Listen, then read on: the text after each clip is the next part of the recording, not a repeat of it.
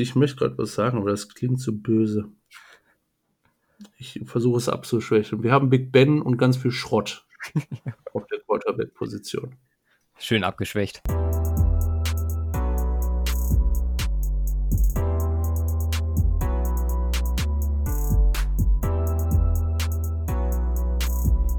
Hallo, herzlich willkommen zur 141. Folge vom Cover 2 Podcast.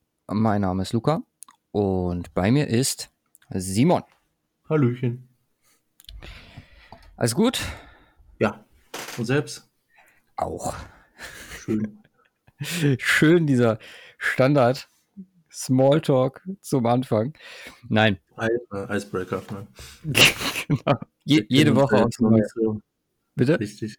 Wir kennen uns ja noch nicht so gut. So. Wir.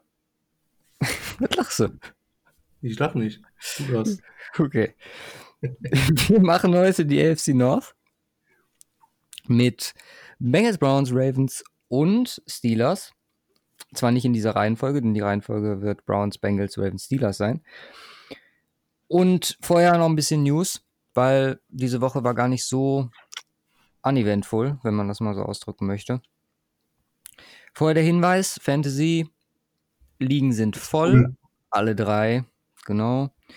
Wir haben ja jetzt so langsam mal die Polls rausgehauen, damit wir auch mal einen Draft-Tag zustande kriegen. Würde euch bitten, da alle, die mitspielen, einmal reinzugucken und abzustimmen, zu welchen Terminen und Uhrzeiten ihr Zeit habt. Ansonsten, wie immer der Hinweis, iTunes-Bewertungen, Twitter, Spotify, Instagram auschecken. Vor allem Instagram ist gut am Wachsen. Also auch da und vor allem auch allgemein. Also wenn man mal guckt, äh, was wir an, an Zuhörern und auch an Engagement so die letzten ja, paar Wochen. Ich sehe immer so ein bisschen die Wade Phillips Folge als, äh, als den Startpunkt davon. Was sich seitdem so ein bisschen entwickelt hat, ist äh, ja ziemlich krass und äh, freut uns extrem. Jo. Hast du noch was? Sonst würde ich direkt sagen, wir starten rein in die News. Wir starten rein. Und fangen an mit Cam Newton, der ja einen Verein gefunden hat. Ein Team, und zwar die New England Patriots, zu einem unfassbaren Value. Also ein Jahresvertrag mit einer 550.000 Garantie und äh, 1,05 Millionen Base Salary. Dazu dann halt äh, gewisse Boni, Roster per Game Boni das kommt insgesamt, wenn er die Spiele alle machen sollte, auf eine 7,5 Millionen Gehalt für den MVP von 2015. Mhm. Ja, was ist deine Einschätzung? Also klar, wir werden, wenn wir über die AFC East sprechen, nochmal genauer auf das Ganze eingehen. Ich meine, wir hatten die ja schon eigentlich komplett ans Ende gestellt, unabhängig davon, was die, was die Soundclips-Zusendung äh, bringen und äh, zu welchem Zeitpunkt Wie die irgendwie kommen. jedes Jahr, oder? Ich meine, letztes Jahr hatten wir es auch als letztes. Ja, da waren aber, also vor allem auch wegen äh, Quarterback-Reasons. Ja, ja, genau. Weil dieses Jahr dann auch wieder so, weil wir uns überlegt haben, okay, mal gucken, was bei Tour geht, ob man da was hört. Ich meine, Trainingcamp kommen wir gleich auch nochmal zu, wie das so ein bisschen sein wird. Aber ja, Patriots war halt auch so ein bisschen, machen die jetzt noch was, machen die nichts und ja, sie haben noch was getan. Was sagst du zu dem Deal? Ja, ist ein nicer Deal für die Patriots. Also in, äh, mit dem wenigen an Cap Space, was wir ja wirklich auch noch haben. Äh, ja, nice Deal auf jeden Fall an Land gefahren für Cam. Äh, ich meine, ich glaube, ich, er hat ich meine, wird sich ja viel aufgeregt darüber, dass es so wenig ist. Und es ist, also es ist krass wenig, selbst, selbst für Cam und einen verletzten Cam in den letzten drei, ja, dreieinhalb Jahren. Aber er hätte das auch nicht unterschrieben, hätte das, hätte das nicht gewollt. Für ihn ist es eine richtig dicke Chance. Ne? Stell dir mal vor, so, das läuft jetzt richtig gut, die Saison. Und die Patriots überlegen vielleicht, ihn, ja, längerfristig zu verpflichten oder halt auch ein anderes Team und dann ist entsprechend wieder Money drin. Das Wesentliche wird natürlich sein, dass er fit bleibt, dass er Quarterback technisch von seinen Skills her eher weiter oben mit dabei ist in der NFL allgemein, ist klar. Aber ja, er muss es aufgrund der Verletzung, ähm, muss er es halt jetzt so ein bisschen zeigen. Von daher ist das ist ein klarer Prove-It-Deal. Das ist auch klar. Das war im Vorhinein auch schon klar, dass da jetzt kein diktutierter Mehrjahresvertrag bei rumkommen wird, wenn ihn Team signed. Von daher passt das, glaube ich, aber für beide Seiten ganz gut. Und ich meine, wenn man mal ein Jahr ein bisschen weniger verdient, also ein bisschen weniger, und wenn wir jetzt davon ausgehen, er startet äh, jedes Game, dann sind wir eben bei knapp siebeneinhalb Millionen immerhin noch. Für einen Quarterback natürlich nichts, insbesondere seines Formats. Aber dann kann man bei einem Jahr auch mal drüber hinwegsehen. Von daher ist das, denke ich mal, vollkommen in Ordnung für beide Seiten. Für die Patriots ein super Deal, um auch dieses Jahr so ein bisschen kompetitiv mit am Start zu sein. Klar, Stidham, da hätte man, glaube ich, jetzt echt nicht viel erwarten können, insbesondere mit der Corona-Vorbereitung. Ja. Das, ja, wäre einfach, einfach zu krass gewesen. Und jetzt sind die Patriots so ein bisschen wieder dabei, sind auch ein bisschen auf dem Radar, waren ja komplett raus. Äh, so vom, ja, von den Top-Teams dieses Jahr, klar sind das Chiefs, 49ers, Saints und so weiter, Ravens, wo wir heute auch noch drüber sprechen und Steelers. Aber die Patriots so ein bisschen außen vor gelassen. Ich bin gespannt, jetzt insbesondere äh, bei der letzten Division-Vorbereitungsfolge, was, was dann dabei so rumkommt bei den Patriots, weil es sind halt immer noch die Patriots, nur der fehlende Quarterback hat da so ein bisschen, ja, für ja, schlechte Ratings, sag ich mal, äh, im Allgemeinen gesorgt, logischerweise. Weil wie willst du, willst du damit dann un unbedingt erfolgreich sein? Von daher ist das ein dicker Step und ich bin gespannt, äh, wie die Patriots dann mit Cam Newton nächstes Jahr abschneiden. Und aber wie gesagt, ganz, ganz wesentlich bin ich darauf gespannt, inwiefern Cam wieder richtig fit ist und auch fit bleibt, weil dann ist das, ist das eine Top-Verpflichtung. Ja. Ja, du hast eigentlich die wichtigsten Punkte alle jetzt schon genannt. Also klar, Prove It Deal für, für ihn, das eine Jahr, super für beide Seiten. Eventuell, wenn die Pages dann doch sagen, wir machen in eine andere Richtung weiter oder eine andere Richtung weitermachen wollen und er äh, vielleicht auch, wer weiß. Und dann hat man halt die Flexibilität nächstes Jahr. Ich glaube, Faktor X ist halt, wie gesagt, seine Gesundheit. Jo. Und äh, ja, wie wir ja schon vermutet haben, dass die Patriots vielleicht mal so ein bisschen ja, sich auch umorientieren wollen, was sie oder einfach mal so ein bisschen experimentell äh, daran gehen wollen, was ihre Offense angeht, bisschen Josh McDaniels Magic spielen lassen. Das, da hat man mit Newton einen perfekten Kandidaten gefunden. Wie gesagt, alles Absolut. unter dem Aspekt, dass er gesund ist. Ja, wie gesagt, mehr dazu dann, wenn wir die, über die AFC East sprechen. Ansonsten gab es diese Woche, ja, nennen wir es mal ein kleinen Aufruhr, was die Redskins angeht. Um, Statement von FedEx und Nike, die sich geäußert haben, beziehungsweise ja, Actions sogar schon unternommen haben. Nike hat alle Redskins-Produkte von ihrer Website genommen. FedEx hat sich relativ ja, deutlich geäußert. Also gesagt, wir haben dem Team gesagt, dass sie ihren Namen ändern sollen die Redskins entsprechend dann mit dem Statement, dass man das auf jeden Fall jetzt considert. Die Cleveland Indians sind sogar noch gefolgt, was das Ganze angeht. Auch da wird im Moment oder fängt ein Umdenken statt. Und ja, im Großen und Ganzen warten jetzt alle gespannt drauf. Es könnte halt relativ schnell jetzt passieren und alle warten gespannt drauf, welches, welchen Teamnamen wir aktuell in Washington haben oder dann äh, für dieses Jahr vielleicht sogar schon in Washington haben.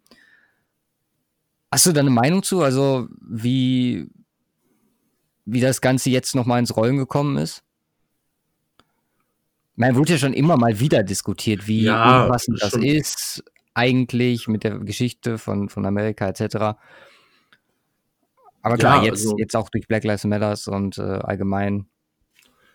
Klar, ja. Ähm,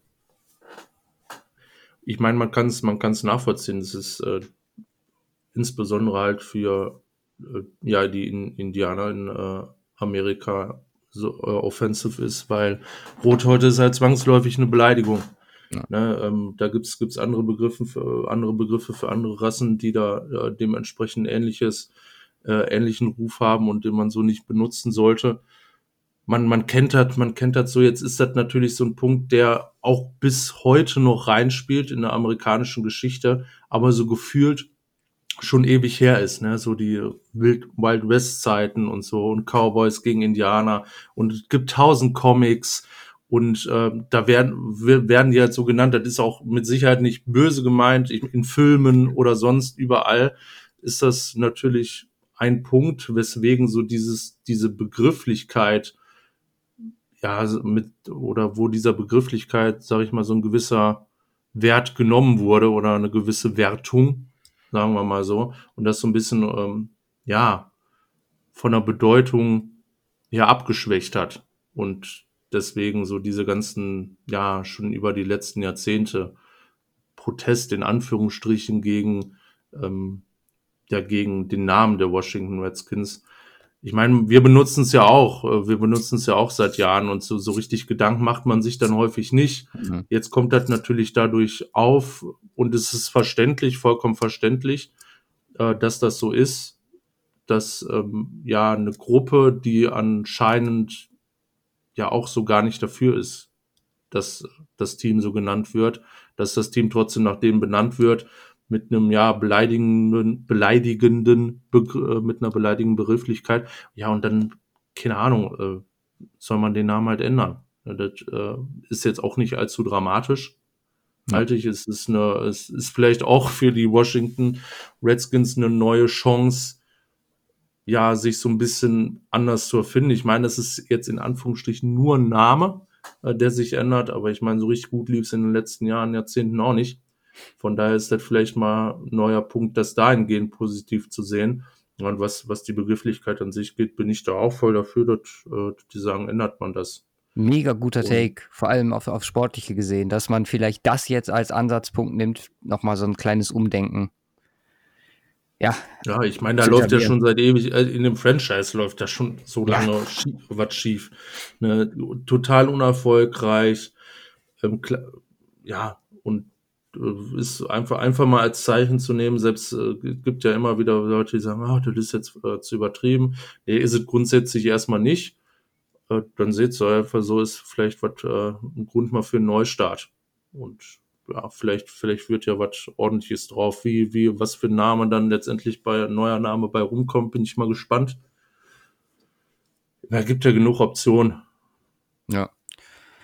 Ich habe schon Abstimmungen gesehen, ob es jetzt ein, ein Vogeltier, ein Wassertier, ein Landtier oder was auch immer es dann wird. Ja, oder ob überhaupt ein Tier. Hier, keine Ahnung, ich, ich weiß nicht, ich, ich kenne mich ja nicht, jetzt auch nicht so mit anderen Sportarten in Amerika aus und mit anderen Teams in Washington und wie die so heißen, aber insbesondere als Hauptstadt, also ich persönlich feiere halt, würde halt so was feiern wie Washington Capitals oder so ein Kram, so weißt du. Ich weiß nicht, ob es das schon gibt, keine Ahnung. Äh, da bin ich raus, ein Eishockey-Team oder sonst was, keine Ahnung. Aber das würde halt auch passen. So, ähm, Gibt äh, halt die, DC Defenders, die XFL war das, glaube ich, ne? Fallen mir als erstes ein, dann die Wizards natürlich. Äh, wir haben die Washington Nationals und die Capitals sind äh, NHL-Team. Ach so, ja gut, okay, dann gab es das tatsächlich nur, wie gesagt, keine Ahnung.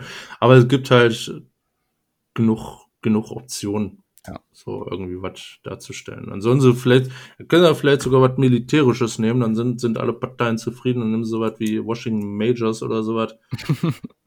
oder Mayors, ja. keine Ahnung. Aber da gibt's, gibt's genug Optionen und wie gesagt, ist einfach echt mal eine Chance, da auch sportlich so einen kleinen Reset zu nehmen mit Corona, da natürlich dabei, einfach zu sagen so, okay, jetzt arbeiten wir mal wirklich an einem ordentlichen Franchise und äh, ohne jetzt Washington-Fans nahe zu treten, aber ich glaube, da sind wir uns alle einig, dass das in den letzten Jahren entsprechend beschissen lief. Ja. Und da definitiv mal frischer Wind gut tun könnte. Ich glaube halt einfach, dass das wirklich so ein Punkt sein kann. Wie gesagt, über die, die Notwendigkeit beziehungsweise die Sache an sich muss man eigentlich gar nicht viel diskutieren. Mhm. Äh, bin ich voll bei dir. Ja, zum Thema Corona etc. gab es jetzt auch, also diese Woche festgelegt, es wird zwei Preseason Games geben. Mhm.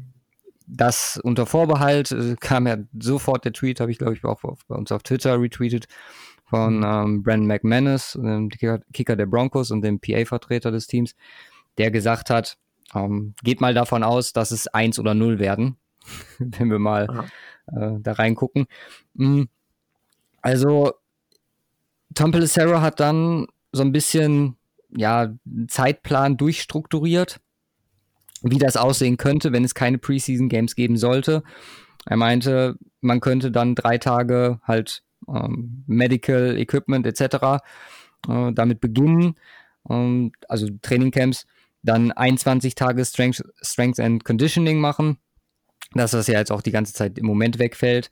Und ja. dann 10 Tage Unpadded Practice und dann 14 Tage normale Practice, davon ähm, ja 10, 10 maximal halt in den 14 Tagen und 8 davon halt äh, padded.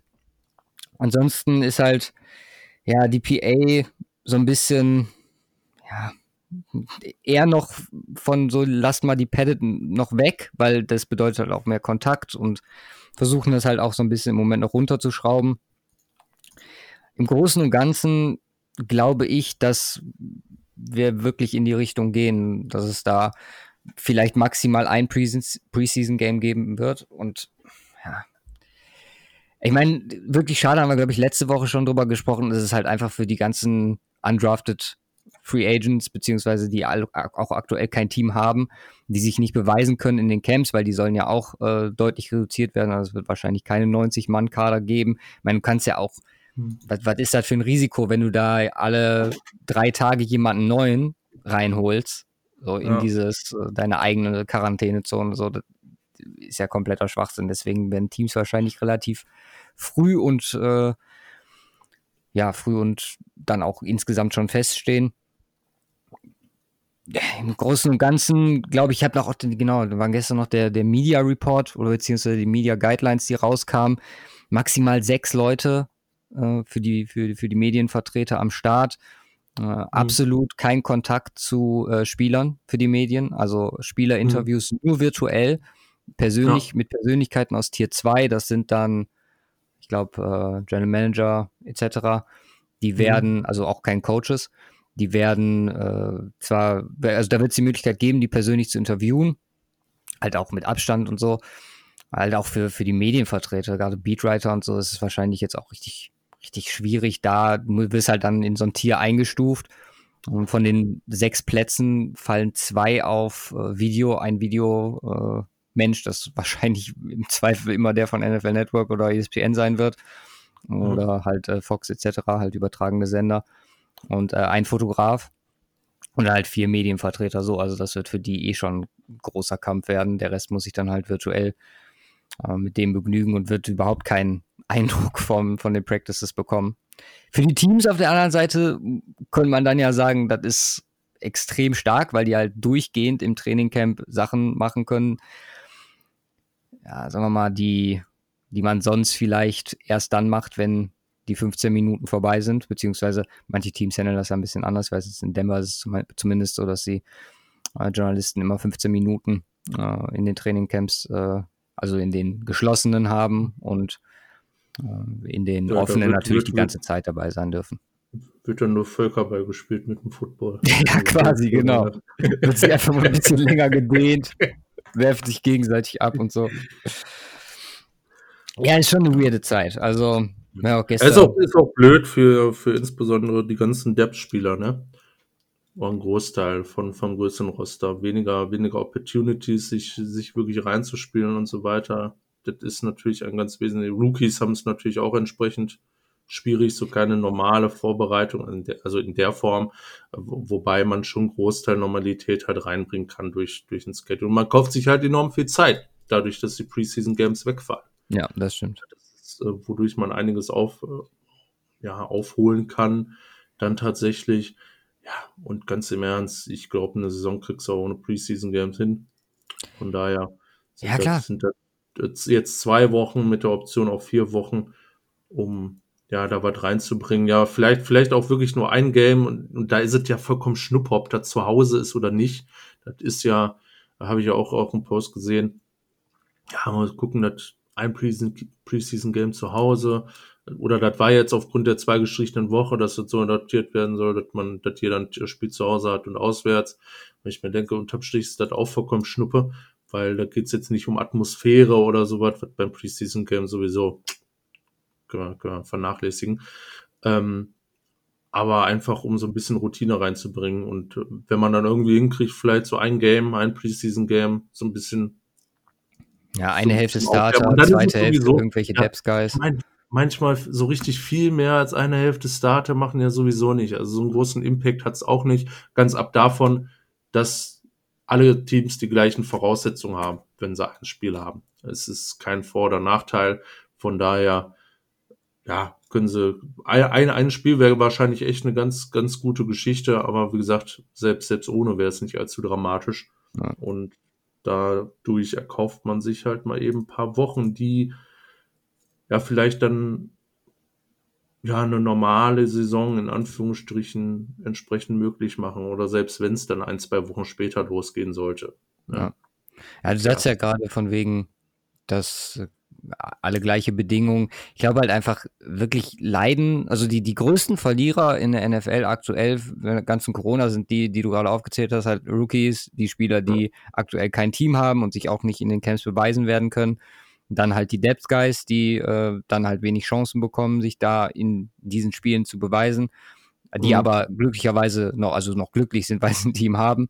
Und halt ja. Teams mit, also die noch nicht lange ein etabliertes Coaching, etabliertes äh, ja. Philosophiesystem haben und die mit den neuen natürlich. Weil ich glaube, das wird man merken, dass die, die eingespielt sind und wo, wo man hinkommt, haben wir jetzt auch schon ein paar Mal gesagt, dass ja. man, dass die da einen kleinen Vorsprung auf jeden Fall haben werden. Unabhängig von der Qualität des Rosters auch. Absolut. Ja. Gut, gut. Dann lass uns mal, wir haben hier auch zwei Teams mit relativ neuen Coaches und äh, zwei mit sehr etablierten Coaches dabei. Und ich würde sagen, wir starten einfach mal mit, jetzt muss ich erstmal nochmal gucken, genau, ich habe es ja gerade gesagt, mit den Browns. Ja, mein erster Satz, den ich mir zu den Browns aufgeschrieben habe, ist, auf jeder Position das Potenzial, die beste der Liga zu sein. Und das meine ich ernst. Fangen wir an mit Quarterback. Und zwar Baker Mayfield, ich als alter Baker-Believer. jetzt Case Keenum gesagt, hätte ich das vielleicht abgekauft. der, hat, der hat die Punkte abgezogen bei mir dieses Mal. Nein, ich glaube, dass Stefanski Baker mega gut tun wird. Also, das war letztes Jahr einfach klar. Sein Quarterback-Coach vom letzten Jahr ist jetzt sein Offense-Coordinator, Alex Van Pelt. Aber im Großen und Ganzen glaube ich, dass Baker den Schritt machen wird, den alle letztes Jahr so ein bisschen von ihm erwartet haben. Der ist halt ausgeblieben im zweiten Jahr, nach einem sehr guten ersten Jahr, muss man sagen. Das zweite war jetzt nicht unglaublich scheiße, aber kam halt nicht daran, was, ähm, ja, was man 2018 gesehen hat und war halt dann auch im Endeffekt für den Number One Overall Pick vielleicht ähm, im zweiten Jahr ein bisschen zu wenig. Man holt mit Keenum ein super Backup dazu. Ich bin sehr gespannt, was du den Browns gegeben hast. Äh, ich glaube einfach, dass das, was man getan hat, beziehungsweise letztes Jahr schon getan hat, äh, kommen wir gleich noch bei den anderen Positionsgruppen dazu, aber jetzt auch mit Hooper und äh, der O-Line, wo man sich verbessert hat, der, der geänderten Offense. Ich denke, dass das, ja, Baker sehr gut tun wird. Ich glaube, also ich würde sagen, ich wäre noch höher gegangen, wenn ich die, das letzte Jahr gewesen wäre, aber ich bin bei 7,8 gelandet. Ist schon okay, relativ hoch. Sind, sind wir ja gar nicht so weit entfernt. Ich habe eine 7,5 gegeben. Okay aber auch nur wegen Case Keenum. Der zieht das Ganze enorm nach oben. ich, glaub, wird, ja, ich denke, ich glaube, da sind wir uns alle einig, wenn wir sagen, so nach fünf, fünf sechs Wochen wird Keenum dann auch als Starter etabliert wow. sein. Wow. Der Baker-Hater. nein, Spaß. Wie gesagt, nein, ich halte, ich halte absolut, ich bin ja absolut kein Baker-Hater. So, Nur seine Attitude. Ja, gut, du feierst das. Ich, ich muss das jetzt nicht so unbedingt haben. Ähm, ich feiere übrigens, dass Baker und Drew Lock äh, Best Homies sind, ne? Die waren zusammen äh, beim Super Bowl. Und dann äh, haben wir letztens dieses Instagram Live auch zusammen gemacht. Also äh, das passt sehr gut. Ja, das zieht dich noch mehr in seine Schlinge. ja, nein, wie gesagt, Baker Mayfield ist. Ich glaube, da ist definitiv einiges an Potenzial und ich schiebe da auch die Hauptschuld Kitchens zu im letzten Jahr von daher, ich meine, er hatte eine, hatte eine richtig starke Rookie-Saison und ich glaube, er wird in die Richtung wieder zurückkommen. Ich meine jetzt, und jetzt muss er, er muss es jetzt aber auch zeigen, weil ich meine, mit der Offense, die da, die da um ihn herum aufgebaut haben, muss er rasten. Ja. Und mal gucken, ob ich meine Board Prediction von letzten Jahr wieder an den Start bringe mit äh, 4000 plus Passing Yards und 40 plus Touchdowns. Ich glaube, also das sollte zumindest in Reichweite sein am Ende der Saison. Das und so eine gute Saison sollte wirklich leisten, weil das, was er A an Talent hat, B, was er an Talent um sich rum hat, auf, äh, auf allen Positionen, äh, eine gute O-Line mittlerweile am Start. Also da muss, muss einiges drin sein. Von daher bin ich da aber auch recht optimistisch, weil, wie gesagt, ich glaube, dass Baker das zeigen kann. Jetzt wird es spannend, das zu sehen, auch in der nächsten Saison. Ja. Ja, gehen wir mal weiter zu den Wide Receivers. Uh, Landry Beckham sollten eigentlich zu ihrer Form, beziehungsweise eher Beckham sollte zu seiner Form zurückführen. Ja. Landry hat ja letztes Jahr schon einen Großteil dann übernommen. Dazu hat man Depth, Higgins, Peoples Jones. Um, ja. um den Ceiling zu knacken, brauchst du OBJ in Topform. Ja. Ich bin leicht skeptisch, ob er da dieses Jahr schon wieder hinkommt. Aber auch hier bin ich äh, extrem gespannt, wie, wie das Ganze aussehen wird mit Stefanski. Man weiß, auch gerade aus den Jahren mit Eli, dass Deep auf jeden Fall äh, OBJ seine Stärken hat. Wie oft man ihn auch letztes er Jahr hatte trotzdem mehr als 1000 Receiving Yards, ja, ja. meine ich. Also ich meine, letztes Jahr hat man ihn oft auch relativ äh, offen gesehen. Um, ähm, der Fokus da damals war halt auch so ein bisschen auf dem Run-Game. Ich bin extrem gespannt auf die Offense mit, äh, ob er, ob Stefanski da Richtung, Richtung Vikings geht oder ob er sich was, was eigenes überlegt, können wir gleich nochmal, äh, wenn wir über die Coach sprechen, reden. Aber mhm. ja, das ist ein, ein Top Receiving Corp. Deswegen ähm, 8,6. 8,6, okay. Ich bin, ähm, ja, ich bin da dann doch schon ein gutes Stück drüber gegangen. Echt? Das ist nicht mein Top Right Receiving Core, einfach aufgrund der Depths, die ich jetzt nicht für so geil halte. Rashad Higgins, ja, okay. Donovan People Jones müssen wir natürlich mal abwarten. Das ist auf jeden Fall Potenzial, aber im Grunde ist halt OBJ und Landry, die da richtig reinballern. Und das Potenzial von denen ist beiden, ich meine, Landry ist seit Jahren richtig stark.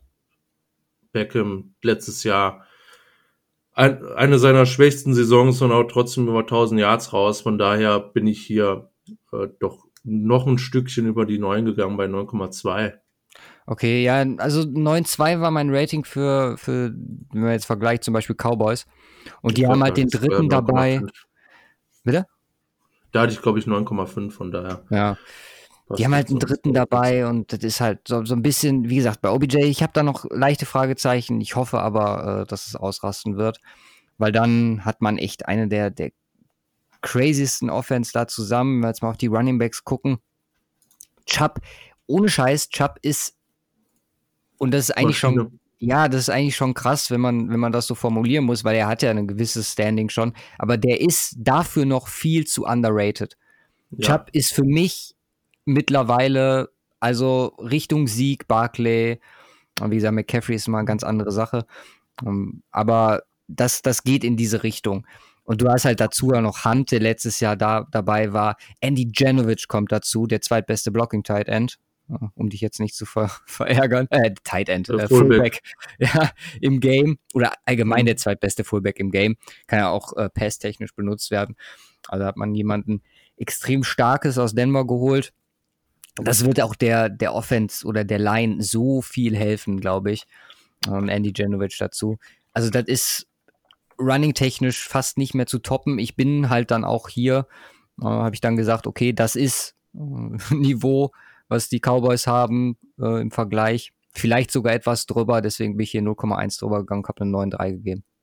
Ja, ich habe hier die 10 voll gemacht. Ich glaube, aktuell gibt es nichts Besseres. Okay. Running Back technisch.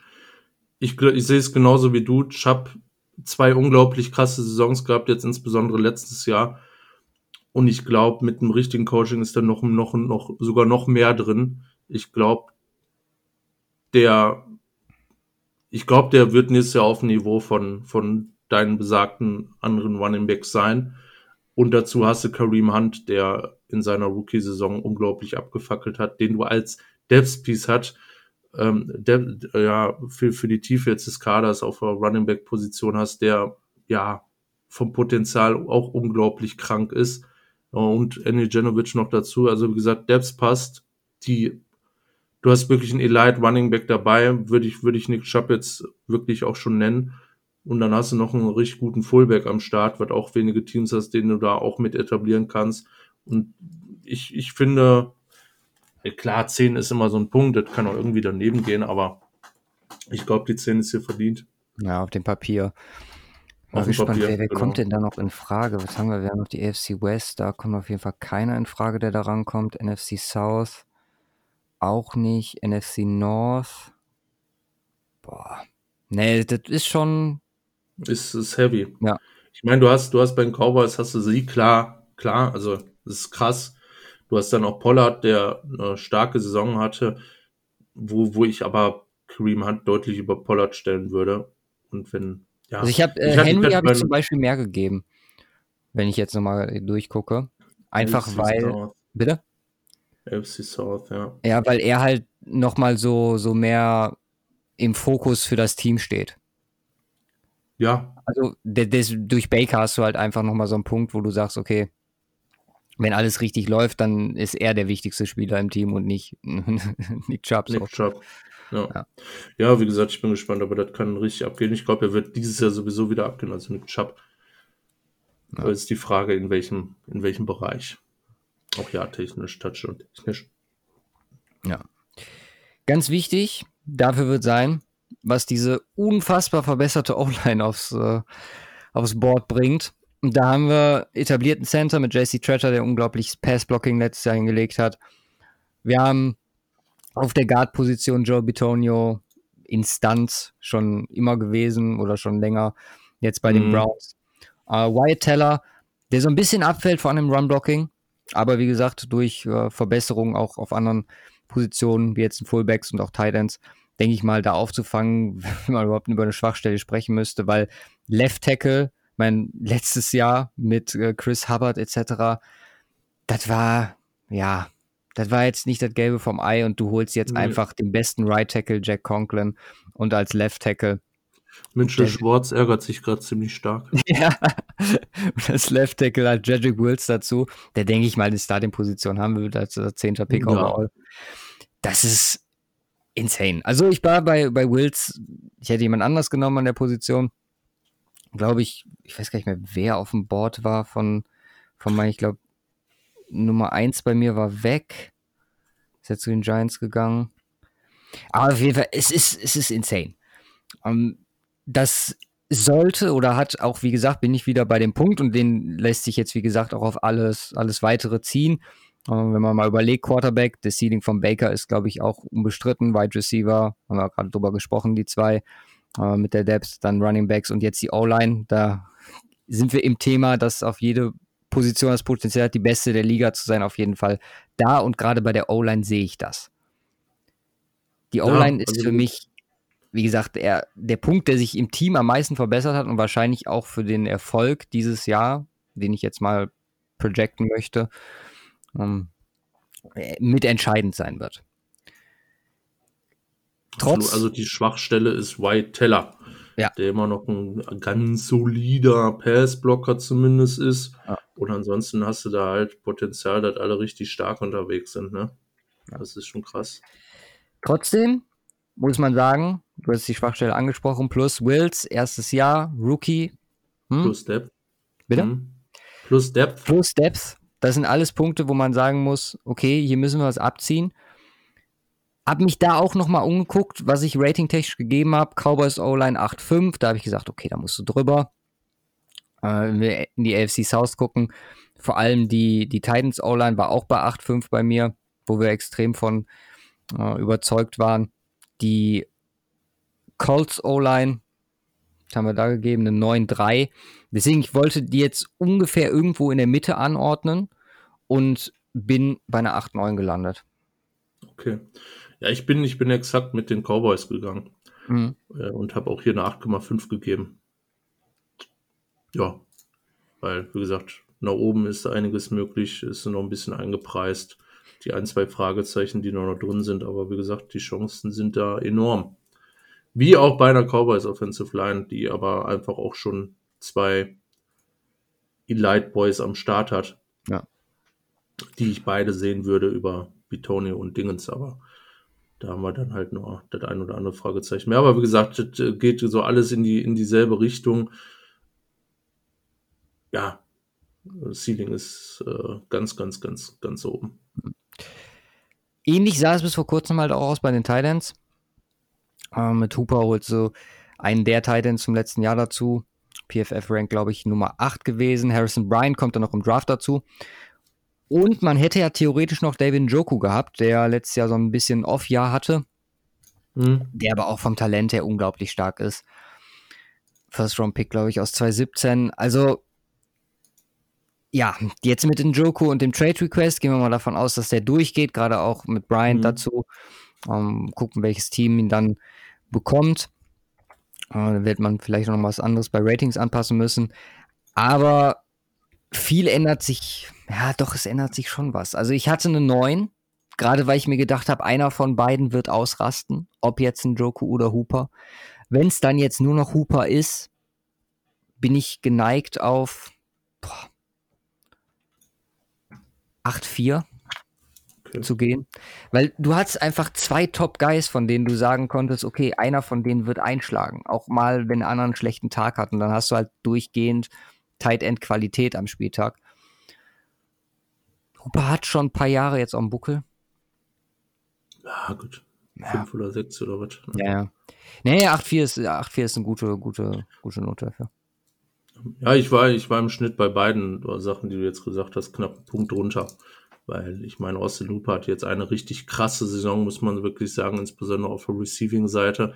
So der ultimative Blocker war er jetzt noch nie. Also immer Pharaoh Brown, der zumindest in den wenigen Snaps letztes Jahr da ganz gut war. Ja, gut, David, David Njoku, klar, auch selbst wenn, wegen Verletzung und tralala, wäre das alles so ein Ding gewesen. Ja, bei Harrison Bryant müssen wir, müssen wir echt abwarten, ne? Wir haben ja schon über die Titan Classes oft in der Draft-Vorbereitung geredet und wie high wir die ansehen, da sind wir alle nicht so unglaublich krass von überzeugt. Ja, das stimmt. Äh, über, über, über das Komplette tatsächlich gesehen, da muss man echt mal gucken. Deswegen bin ich hier bei einer 7,5 gelandet jetzt, okay. was immer noch gut ist. Und im Austin Hooper sollte es halt möglichst dieses Jahr bestätigen, was er letztes Jahr gezeigt hat. Und vielleicht ein bisschen mehr Physics ins äh, Blocking Game bringen. Ja, dann ist der nächste Step in die äh, größere Top-Riege vielleicht ja auch möglich für ihn. Ich gucke gerade mal, was ich zu Harrison Bryant hatte. Inwiefern da auch, ja, eher als, ich will es nicht Ersatz nehmen, aber ich hatte Bryant an Nummer 6, Viertrunden-Grade, Yard after Catch, sehr viel Production, aber auch viel durch Scheme. Ich meine, da ist er mit bei Stefanski an der richtigen Stelle. Ist ein solider Blocker. Ähm, kein Inline-Blocker. Also es passt schon relativ gut. Ja. Denke, da, da kann man mit arbeiten, wenn er jetzt nicht unbedingt die krassen DNs blocken muss, beziehungsweise kann er vielleicht mit Miles Garrett mal ein bisschen trainieren. Genau. Damit er da vielleicht auch mal sein Mann stehen kann. Aber gut. So viel zur Offense. Mhm. Gehen wir mal rüber zur Defense und die Inside, wo wir übrigens der, bei Titans nehme ich dann jetzt einfach mal zurück. Das hat die Möglichkeit, die beste der äh, Liga zu sein. Weil, äh, hatten wir ja letzte Woche. ich meine, dass du mich da eben schon nicht, nicht schon gestoppt hast, ist, das ist schon Ja, ich war, ich war, hab ja, hab ja auch schon, aber das war eigentlich auf was anderes bezogen. Okay. Das habe ich jetzt mal außen vor gelassen. Ja. Es ist, ist, ich meine, das ist so offensichtlich lächerlich, dass das. Ja, für die Inside Dealer, wenn ich jetzt gerade nochmal drauf gucke, möchte ich das auch nochmal zurückziehen. Also Ogunjobi kann mehr, als er letztes Jahr gezeigt hat. Billings war solide. Richardson war mhm. gut bis stark. Also da war auch die, die erwünschte, gewünschte Verstärkung, die man letztes Jahr dazugeholt hat. Man macht genauso weiter. Also da hat sich jetzt quasi null getan, bis auf äh, Jeffrey Watley und Jordan Elliott. Elliott, ja, dritte Runde. Du ultimativer Fan von? Ja. Ich eigentlich also auch. also gerade für die dritte Runde, das muss man schon dazu sagen. Sehr gespannt. Ich glaube, er wird vor allem von, von der Edge profitieren können. Und das ist dann schon stark. Also wenn man überlegt, Billings, Richardson, Ogunjobi und er dann dabei. Ja, ich bin ja, also ich hatte zunächst, hatte ich mal so ein Rating von 6, so an der 7 kratzend. Mhm. Und habe mir dann überlegt, komm, bei dem, was, was er um sich rum hat, kann er da ein entscheidender Punkt werden für dieses Jahr und bin deswegen nochmal leicht hochgegangen auf 7,2. Okay. Ja, ich bin deutlich höher dran gegangen. Ich bin bei 7,9, also in die Achterränge reicht es bei mir nicht rein. Aber Sheldon Richardson ist halt auch eine Maschine, der ja noch deutlich mehr zeigen kann, als er letztes Jahr gezeigt hat. Andrew Billings ist ein richtig solider Boy daneben. Und ich glaube, John Elliott hat einfach ein, kann, kann schon in seiner Rookie-Saison crazy Impact haben. Und klar, ähm, da muss man, muss man so ein bisschen abwarten, ist auch Rookie. Deswegen, ja, bin ich, bin ich da auch nicht drüber gegangen, weil es jetzt natürlich nicht die Kategorie, wo wir, wo wir Rookie-technisch hier direkt den kranken Impact verschreiben oder voraussehen. Ja. Von daher, aber ich bin da, ich bin da ziemlich von überzeugt von der, äh, von der D-Line. Jetzt muss man natürlich, ja, so ein bisschen abwarten. Das wollte ich, wollte ich jetzt gerade eigentlich nochmal schauen. Ich glaube, die Rush Defense von den Browns letztes Jahr war aber auch mehr oder weniger betrüblich. Ja, waren die Vorvorletzten genauso gerade. Ähm, mit Billings holt man sich da, glaube ich, einen guten Ball rein und halt mit Elliott nochmal ein bisschen Manpower. Da ist, ist deutlich mehr drin. Ich meine, das so ein bisschen mit reingezogen, weil sonst glaube ich, hat das definitiv das Potenzial für ein 8 Plus Rating. Gesagt, was ja auch deiner Theorie entspricht. Das, ja gut, die besten würde ich jetzt nicht sagen, auch hier, äh, schöne, äh, ich glaube, da gibt's gibt's dann deutlich hey, bessere, absolut, aber ähm, da eine dicke Saison äh, zu starten äh, von, von Inside D-Line aus, ist, äh, glaube ich, auch hier machbar. Ja. Ja, man braucht halt die Upsteps. Also, wenn ein gutes erstes Jahr von mhm. Elliott und äh, Ogunjobi jetzt im vierten Jahr vielleicht an seiner 2017er Saison nochmal kratzen kann, dann ist das schon also, mhm. good luck, liebe O-Lines. Edge haben wir. Ja, fuck. Den Projected vielleicht machte dieses Jahr den Step. Also ich habe mir aufgeschrieben, Miles Garrett best der Liga irgendwann garantiert. Er wird irgendwann seinen Number One Overall Pick ich mein, rechtfertigen. Der Start Anfang der Saison, ich glaube in den ersten vier Games 7-6. Ja. Ich meine, es ist äh, möglich denke mal, er wird ja, auch so ein bisschen. Zu knacken. Ja, er wird auch so ein bisschen aus seiner, ja, seinem Rampage da gelernt haben. Burn daneben ist stark. Claiborne ist noch dabei. Chad Thomas fällt ein bisschen ab, wenn man sich den Rush anguckt, aber da reden wir über Depth. Ich meine, jemand wie Miles Garrett, der spielt dann halt auch so gut wie alle Snaps. Also, klar, Gurn ist 2012 gedraftet worden. Da geht auch schon das Alter, aber Claiborne als, als Rotation-Spieler dazu. Ich habe wenig ja, Befürchtungen, dass da dieses Jahr äh, kaum oder wenig Druck aufkommen wird. Du holst äh, George Obina noch dazu als undrafted Free Agent. Auch jetzt kein, den man äh, wirklich nennen müsste. Also im Grund, Großen und Ganzen bin ich hier, glaube ich, beim, nee, beim zweitbesten Grade. Ich habe die O-Line etwas besser. Und zwar habe ich bei 9,2 gelandet. Ja, ich bin bei 9,5. Ich glaube, ja, Miles Garrett und Oliver Vernon, das ist an sich schon fucking scary zusammen. Dann hast du damit Adrian Claiborne ein, in, äh, der als Rotation-Spieler, glaube ich, richtig stark sein kann. Ich meine, er hat äh, nie, nie so wirklich richtig ausgerastet, aber äh, der hat immer wieder so ein paar Games drin. Und jetzt, jetzt, äh, die letzte Saison war auch wieder ganz solide. Er ist halt definitiv einer, der weit entfernt ist von den Top-Leuten auf der Edge-Position, hat aber so viel Erfahrung auch schon und so einen als, ja, wirklich Rotation-Spieler für deinen Pass-Rush zu haben, ist, ist schon ziemlich stark. Ja, also das ist krass. Und Miles Garrett hast du schon alles drüber gesagt. Und ich halt von Oliver Vernon ziemlich viel. Die beiden zusammen, das wird einfach ziemlich scary und es dürfte eins der besten Edge-Duos sein der Liga. Ja. ja, wo man Chad Thomas jetzt gerade mal, wo ich sagte, fällt ab, der hat halt seine Stärken in der Coverage. mhm. wo er halt letztes Jahr extrem, extrem gut war. So, Linebacker. Joe Schobert ist weg. Wir haben Mac Wilson. Und hier, hier möchte ich äh, vorab schon mal mein Veto, was äh, Chance auf das Beste der Liga zu sein. Äh, das war das, worüber ich mich etwas gewundert habe am Anfang. Echt? Ja. Ich sehe die Chance. Absolut. Ganz ehrlich. I don't see any chance. Ich als, ich als unglaublicher Make Wilson-Fan, dazu Taki Taki, der extrem gut war.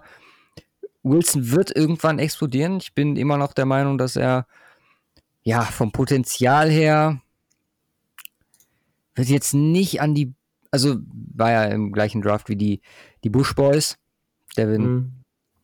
und äh, die Devin Boys, nicht die, die Bush Devin Boys. Boys. Genau, Devin White, Devin Bush, ja.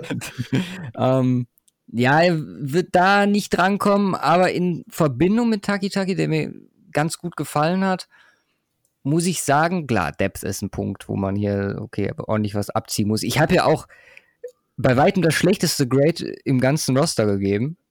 Ich habe eine 4 hm. gegeben. Ach so. Also, die haben definitiv das Potenzial. Ja, gut. Die haben das Potenzial ja. auf lange Sicht. Ich glaube, dass es möglich ist. I don't know, man. Das kann auf Jahre, die sind beide noch so jung. Gib dem mal. Ja, wie gesagt, ich, da, da möchte ich, möchte ich gar nichts gegen sagen. So. Also rein technisch betrachtet hat Blake Portals die Chance darauf, der beste Quarterback der NFL zu werden. Ne? Also, Nein, ähm, wenn man, man sieht, was, was ein Team um Spieler herum, vielleicht sind es ja. dann nicht die Spieler selber, aber ich glaube, die, die beiden, wenn die über Jahre zusammen gut klarkommen, mit den Edge-Spielern neben sich etc., das kann richtig stark werden. Auch wenn Wilson letztes Jahr kompletter Trash war. Ja. Ja, ja. ich habe auch eine 4,5 gegeben, ja sogar noch besser als alles weitere. Also ich erkenne das Potenzial ja an. Ja. Aber es hat jetzt aktuell nicht verdient, irgendwie gut bewertet zu werden, weil, wie gesagt, gerade mit dem Weggang von Schobert und so war es halt. Geht zumindest ja. besser als in Rams. Jacob Phillips kommt dazu, dritte Runde, gut, geschenkt. Also, ganz ehrlich, wird an den zwei Boys liegen. Und äh, ich bin zwar vorsichtig optimistisch, dass das irgendwann mal wird, aber aktuell ist es äh, definitiv die Schwäche des Rosters, wenn man aufs letzte Jahr zurückblickt. Absolut. Gehen wir zu den Cornerbacks. Cornerbacks, wo ich jetzt wieder meinen mein Take unterstützen möchte. Weil Kevin Johnson, Denzel Ward und Greedy Williams. Greedy Williams letztes Jahr unter seinen Erwartungen gespielt. AJ Green kommt dazu das ist, kann ultra krank sein. Johnson, Gord und Williams, dazu Green als undrafted Free Agent. Ähm, Mitchell ist noch dabei. Das heißt, das Ganze ist auch super deep. Hat zwar ein paar Fragezeichen. Ich glaube aber, dass die dieses Jahr ausrasten und äh, das hat auch so ein bisschen äh, mit einem der Coaching Changes zu tun. Ähm, wir werden gleich nochmal über Joe Woods dann sprechen, aber gerade die Bees, ja, sein Steckenpferd. Äh, ich habe eine 7 gegeben. Wie gesagt, ich bin jetzt hier nicht komplett ausgerastet, was die Ratings angeht. Ja. Ich glaube halt einfach, dass, dass das Potenzial besteht in, auf, den, auf den jeweiligen Positionsgruppen. Ja, absolut. Also hier sehe ich das, äh, sehe ich das auch. Ich habe eine 7,5 gegeben. Dance Ward, der jetzt schon ja die zweite, zweite, ja, wirklich solid, also die erste Rookie-Saison war natürlich krass. Jetzt in der zweiten Saison ist er nicht brutal abgefallen. Äh, Kevin Johnson halte ich, halte ich, halte ich dafür ein, äh, hat eine starke Saison gespielt, er hatte schon äh, eine starke Saison in 2016 vorher. Da müssen wir mal abwarten, wie er da jetzt dann anknüpfen. Das ist konstant so ein bisschen die Frage. Aber ich glaube auch Greedy Williams wird einen ordentlichen Step machen. Und die ganz wesentliche Frage ist halt, äh, wer gewinnt ein One-on-One-Duell? AJ Green oder AJ Green? in der NFC. Aber ich würde es ja feiern, wenn wenn es tatsächlich mal zustande macht, macht wenig Sinn. So, weil äh, wenn AJ Green am Start, dann wird wahrscheinlich Denzel Ward damit äh, vertraut sein, ja. ihn äh, zu bewachen. Aber immer eine lustige Geschichte. Auf jeden Fall. Vielleicht finden wir, finden die Bengals ja die Möglichkeit, irgendwie ein Mismatch zu kreieren. Ja, unterstützt. Vielleicht muss dann äh, der neue Safety Grant Delpit zur Hilfe kommen. Grant Delpit, Andrew Sandejo, Carl Joseph was wollte er eigentlich mehr? Also auch hier wieder das Potenzial. Sheldrick Wettrine noch dazu. Ich glaube, ehemaliger 49er? Frag mich doch nicht, ja. Meine ich auf dem Schirm zu haben, aber auf jeden Fall auf lange Sicht wird es. In seiner zweiten Saison kommt er jetzt, der wurde durch von Browns gedraftet. Ja? ja. Ich habe diese Red Ryan verbinde ich irgendwie mit, mit den 49ers. Frag mich äh, nicht. Second Tier, also es ist letzter Rookie gewesen, vierte Runde. Ah, okay. Nein, aber das ist äh, von der Depth her überragend. Das ist äh, ja. vom Potenzial her überragend. Also gerade Delpit, der sollte wahrscheinlich selbst bei dem Core noch herausstechen, zumindest ähm, was man von ihm erwarten kann. Äh, ich bin noch vorsichtig mit der Note, aber das ist schon, also auch da, klar gibt es da bessere. Ich bin hier etwas höher gegangen oder etwas höher ist gut, einen ganzen Punkt höher gegangen als noch bei den Cornerbacks, weil ich einfach glaube, dass der, der Instant Impact sofort da sein wird. Ich habe hier eine 8 mhm. verteilt. Ich bin 7,9. Ich bin auch, ein, einen Tacken besser. Ich meine, wir haben auch äh, Potenzial auf der Cornerback-Position. Aber das ist echt crazy mit Joseph Sandejo und Delpit äh, dazu. ist Es äh, how the fuck? Also, das ist mal echt eine geile Secondary, äh, mit der man über die nächsten zwei, drei Jahre echt erfolgreich sein kann. Und die, ja, also ist crazy. Ja, vor allem ja noch einen Linebacker draften. Du hast auch alle, sowohl sind, also äh, alle, die, die schon NFL-Erfahrung haben, Sendejo und Joseph, sind halt so konstant. Und wenn du jetzt noch einen richtigen Stud dazu bekommst, der nicht nur Konstanz hat, sondern auch halt äh, Elite Play, dann, ich, wie gesagt, ich, das kann unglaublich ausrasten. Ja, absolut. Also Roster ist definitiv nochmal ein Stück Tacken besser als letztes Jahr. Von ja. daher, und letztes Jahr waren wir schon alle hyped. Und jetzt haben wir noch einen neuen Coach. Also alles möglich, absolut. So, zu den Special Teams. Wir haben äh, Jamie Gilligan als Panther und Austin Seibert als Kicker. Ist jetzt, ähm, ja, Jamie Gilligan ist. Äh, Achso, ja, stimmt, genau. Gillian, Gillian, Gillian. Ich äh, war gerade durch den Namen und seine Frisur wieder. Er wird, auf manchen Seiten wird Gillian oder Gillian, Gillen? Gillen heißt er. Gillen, so. Ja, wird als äh, Kicker gelistet. I don't know why. Ja. Seibert, so, ja, so lala, aber ich meine, bei, beim Browns muss man happy sein, wenn man zumindest einen halbwegs soliden Kicker gefunden hat. Ähm, Gillen war All-Rookie-Team letztes Jahr. Von daher, Upside ist gegeben. Ich habe jetzt einfach mal eine 5 verteilt, auch unter dem Punkt, dass man gute Special-Teamer hat, wie, wie gesagt, nochmal Mac Wilson angesprochen, etc. Äh, auch äh, die Rookies, die dazu gekommen sind, gehe ich mal davon aus, gerade Elliott, etc., dass das gut auch in den Special Teams äh, zu Buche schlagen wird. Klar, ähm, wird jetzt nicht unglaublich über Durchschnitt sein, deswegen habe ich äh, Durchschnitt verteilt. Ja, same. Fünf glatt. Same, same, same, genau. Dann kommst du auf was? 7,84. Oh, ich komme auf eine 7,81. Echt? Wo hast Ich hatte jetzt irgendwie im Gefühl, dass es, äh, dass du so, so teilweise sogar noch besser warst als ich. Ja, bin ich ja. Ah nee, ich bin schlechter. 0,03 schlechter. Was hattest du mir fit gegeben? Äh, eine 7,8. Okay. Ich hatte eine 7,5. Hm, keine Ahnung. Ja, gut. Quarterback zählt halt gut rein.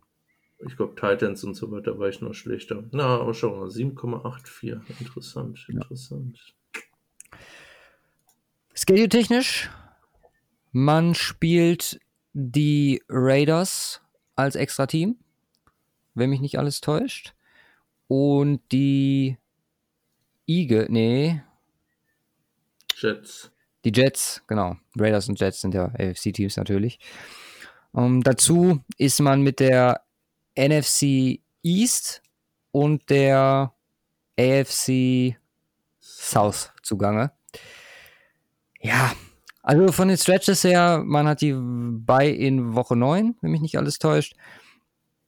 Es ist relativ gut durchgemixt.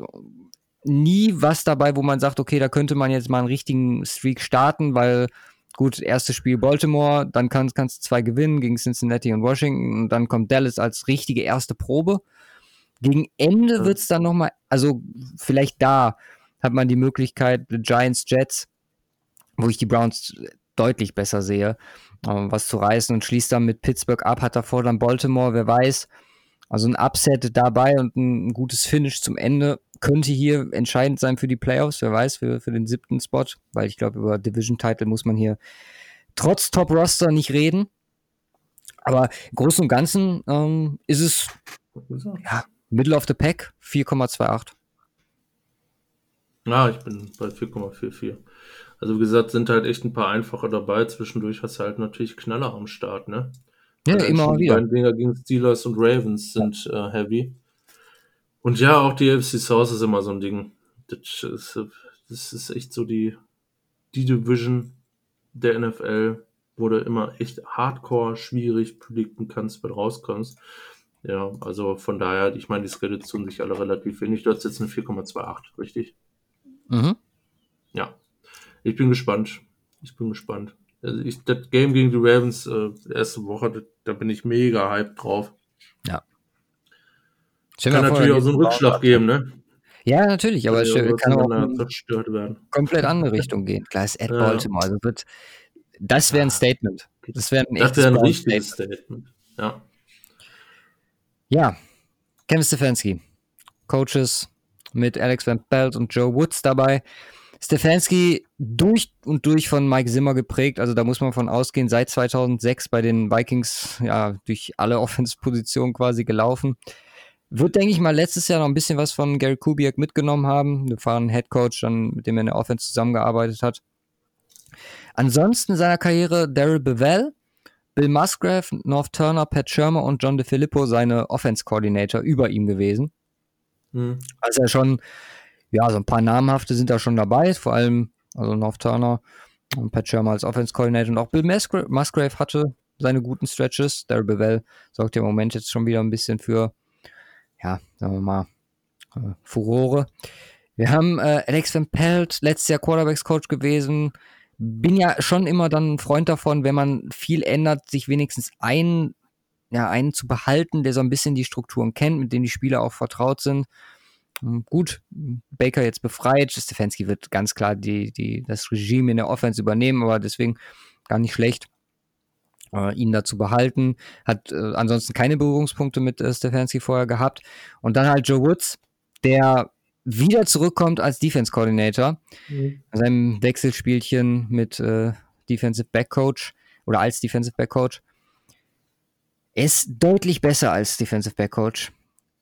Es zeigen Ja. seine Stints, egal wo er ist. Letztes Jahr 49ers hat man gesehen, was er da bei euch fabriziert hat. In Denver, bevor er Defense Coordinator wurde, unglaublich gewesen.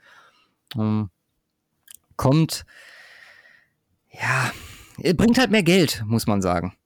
Das ist, das, Ja. ist das große Problem. Und auch kein Wunder, dass er da den Job immer wieder annimmt. Deswegen, vielleicht sollte ein Team einfach mal Joe Woods als äh, Defense Back Coach so viel bezahlen wie ein Defense Coordinator und dann äh, kann er sich da voll ausleben. Ich weiß nicht, ob er dazu, dazu viel ist für ihn. Ist ein super sympathischer Typ, super angenehmer Gesprächspartner, so was man aus Denver damals gehört hat oder auch in den Pressekonferenzen gesehen hat. Auch äh, fachlich ist ihm da überhaupt nichts äh, abzusprechen. Ja. Äh, ein bisschen Wade Phillips Schule, die da bei ihm mitschwingt. Ja, ich habe mal eine 6,5 gegeben. Mhm. Bisschen, bisschen höher als, äh, als, als wir sagen für, für Rookie-Coaches, einfach weil ich von dem, von dem Konzept so überzeugt bin. Gefällt mir extrem gut. Ich hoffe, dass, wie gesagt, bei Joe Woods jetzt mal klappt als Defense Coordinator und ich glaube einfach, dass diese Offense mit Stefanski extrem gut sein wird, dass wir nächstes Jahr wahrscheinlich über, wenn alles gut läuft, Achterbereich schon reden können. Huh. Haut doch einen raus.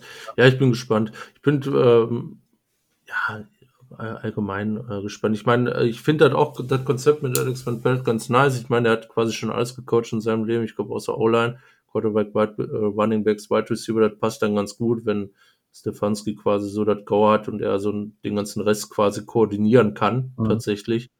Das ist ganz nice. Joe Woods, wie gesagt, ist halt auch irgendwie ein Fragezeichen dran zu setzen. Da hast du noch Shed O'Share, ähm, der die Wide Receiver auch übernimmt und das Pass Game und das schon ewig gemacht hat bei den Patriots mit entsprechendem Erfolg. Ja, von daher Bill Callahan noch zu erwähnen, der die O-Line übernimmt. Mhm. Ja, Mega viel Erfahrung dann auch am Start dadurch. Ich bin hier, ich bin hier aber bei einer 6 geblieben. Okay. Ich bin mal gespannt, was darum kommt. Browns und Coaching. das ist, äh, schauen wir mal. Ja. ich ich gebe die Hoffnung nicht auf. Ja, ja wie gesagt, da kann einiges kommen. Ja, wir sprechen hier, also das sind ja jetzt schon von den Ratings, ja klar, die Browns fallen allein durch das Coaching ein bisschen ab, denke ich mal, im Vergleich zu den anderen von beiden Top-Teams. Top ja. hm. Aber wir sprechen hier über äh, letzte Woche war es wahrscheinlich die beste Division in Football. Das ist definitiv die zweitbeste, glaube ich. Denke ich auch, ja. Allein schon wegen den Bengals. Ja, für die Browns, äh, bevor wir dann jetzt zu den Bengals kommen, haben wir natürlich auch wie gewohnt ein Soundclip am Start. Und zwar hat sich der Carsten von meinenfl.de, da haben wir vielleicht nächste Woche, ja, sind wir das jetzt schon, ja doch, teasern wir schon an, eine kleine Sonderfolge für euch, wo es so ein bisschen über Quarterbacks gehen wird. Der hat sich da als Browns-Experte so ein bisschen dazu geäußert und ja, sehr, sehr guter Takes oder sehr gute Takes dabei, sehr interessant. Ähm, hören wir mal einfach rein. Hallo und herzlich willkommen nicht zu Podcasten, wie ich sonst immer an der Stelle sage, sondern zur Browns Vorschau für den Cover 2 Podcast. Mein Name ist Carsten Keller. Ich habe meine eigene Seite unter meine-nfl.de und bin freier Mitarbeiter beim Huddle Magazin und deren Präsenz Football aktuell. Ich bin dort der Cowboys und Eagles Korrespondent. Jetzt könnte man sich natürlich berechtigterweise fragen, wieso ich dann hier die Browns Vorschau mache. Das ist ganz leicht. Ich hatte letztes Jahr noch so ein bisschen Freizeit übrig und habe mir gedacht, schreibe ich doch mal ein Buch. Das Buch nennt sich Hype Train über die Saison 2019 der Cleveland Browns. Es gibt auch noch ein paar davon, also sowohl Amazon hat welche, kostet einen Zehner, Kindle ist ein bisschen billiger. Und bei mir gibt es auch noch mit Widmung gerne oder Unterschrift. Dann einfach eine kurze Mail an hypetrain at meine-nfl.de. Ja, die Browns 2019 hatten sehr viel Hype, aber am Ende einen Rekord von sechs Siegen und zehn Niederlagen. Das war sicher alles andere als das, was man sich erhofft hatte. Offense 20,9 Punkte pro Spiel. Das war gerade mal gut genug für Platz 22. Bisschen besser als ausgeschaut bei den Rush Yards per Game. Da kam er zumindest auf Platz 12. Dank Nick Chubb, wo man es allerdings nicht geschafft hat, dem dann noch den Rushing-Titel zu verschaffen, denn die Titans haben sich da wirklich wesentlich cleverer angestellt. Es gibt eine ganze Reihe Abgänge bei den Browns. Ganz klar an allererster Stelle Freddy Kitchens wurde wieder entlassen, der Head Coach nach einem Jahr, der bei weitem nicht das gehalten hat, was man sich von ihm versprochen hat, ist glücklicherweise, muss ich sagen, weg. Also es hat wirklich wehgetan, die Spiele anzuschauen und ich habe jede Minute der Cleveland Browns 2019 gesehen. War mehr als überfällig sein Abgang. Dann ist auch noch Guard Eric Kusch weg, der ist jetzt bei den Raiders. Linebacker Christian Kirksey, der ist zu den Packers gewechselt. Und eigentlich aus meiner Sicht am härtesten Joe Schobert, ebenfalls Linebacker. Es war so ein bisschen der Team-MVP, der ist zu den Jacksonville Jaguars so ein bisschen vom Regen in die Traufe. Es kamen ein paar Neuzugänge. Der Titan Austin Hooper von den Atlanta Falcons war wohl der beste Mann, der so bei den Titans am Markt war. Mit Case Keenum hat man sich einen sehr erfahrenen Backup geholt für Baker Mayfield und wohl am wichtigsten Tackle Jack Conklin von den zuletzt Titans, also ehemals First-Round-Pick der Titans, da hatten die Titans letztes Jahr die Option aus fünfte Vertragsjahr abgelehnt. Gott weiß warum. Er ist wirklich kein schlechter und der wurde für die O-Line geholt, eine der Baustellen im Vorjahr. Und die hat man dann auch gleich im Draft noch bedient mit Chadrick Wills, den man in der ersten Runde geholt hat. Also die O-Line sollte wesentlich solider sein. Was allerdings auch nicht besonders schwierig ist, wenn man die letztes Jahr spielen hat sehen. Wer noch da ist, ist zum einen Titan David Njoku. Da hat man auch die Option gezogen, weil man sich nicht ganz so sicher ist, was er wirklich kann. Also er kam damals mit sehr viel Lorbeeren hat ihn nur zum Teil erfüllt. Letztes Jahr war er lange verletzt. Und als er dann wieder da war, hat man das auch nicht gemerkt. Aber das lag vermutlich an Freddy Kitchens und seinen kreativen Gameplans, wobei kreativ in diesem Fall wirklich nicht positiv gemeint ist. Kareem Hunt ist auch noch da, der Running Back, der zweite, den man geholt hat, als er noch suspendiert war von den Kansas City Chiefs zuvor entlassen und nach nur wenigen Monaten Schamfrist hat man den unter Vertrag genommen. Also der ehemalige General Manager John Dorsey hat sich an seinen Schützling erinnert und Kareem Hunt hat gezeigt, dass er es tatsächlich auch noch drauf hat. Also Man hat da wirklich ein sehr gutes Running Back Committee mit Nick Chubb und Kareem Hunt. Da gibt es wahrscheinlich in der Liga nicht viele, die besser sind. Und auch der Rest der Offense ist auf dem Papier wirklich top. Da kommt es auf Baker Mayfield an, der im ersten Jahr wirklich stark war in seinem Rookie-Jahr. Letztes Jahr ist er von der Klippe gefallen. Also wo war das Baker Mayfield? An ihm wird so ein bisschen hängen. Er hat sehr viele Werbeverträge vor der letzten Saison gemacht, aber wichtig ist auf dem Platz und da hat er mehrheitlich enttäuscht. War kaum wiederzuerkennen im Vergleich zum Vorjahr. Deswegen muss er dieses Jahr zeigen, dass er auch wirklich zu Recht der Nummer 1 Pick overall war im Draft 2018. Mit den Wide Receivern OBJ und Jarvis Juice Landry hat er wirklich zwei absolute Waffen. Also da ist man sehr gut aufgestellt. Die Defense sah letztes Jahr lange gar nicht so schlecht aus. Allerdings hat sich dann gerecht, dass sie relativ oft lange am Feld stehen musste, denn die Offense hatte sehr viele Three-and-Outs oder Turnover und da waren die Einsatzzeiten irgendwann zu lang. Ich habe es vorhin schon gesagt, Freddy Kitchens ist weg, zum Glück.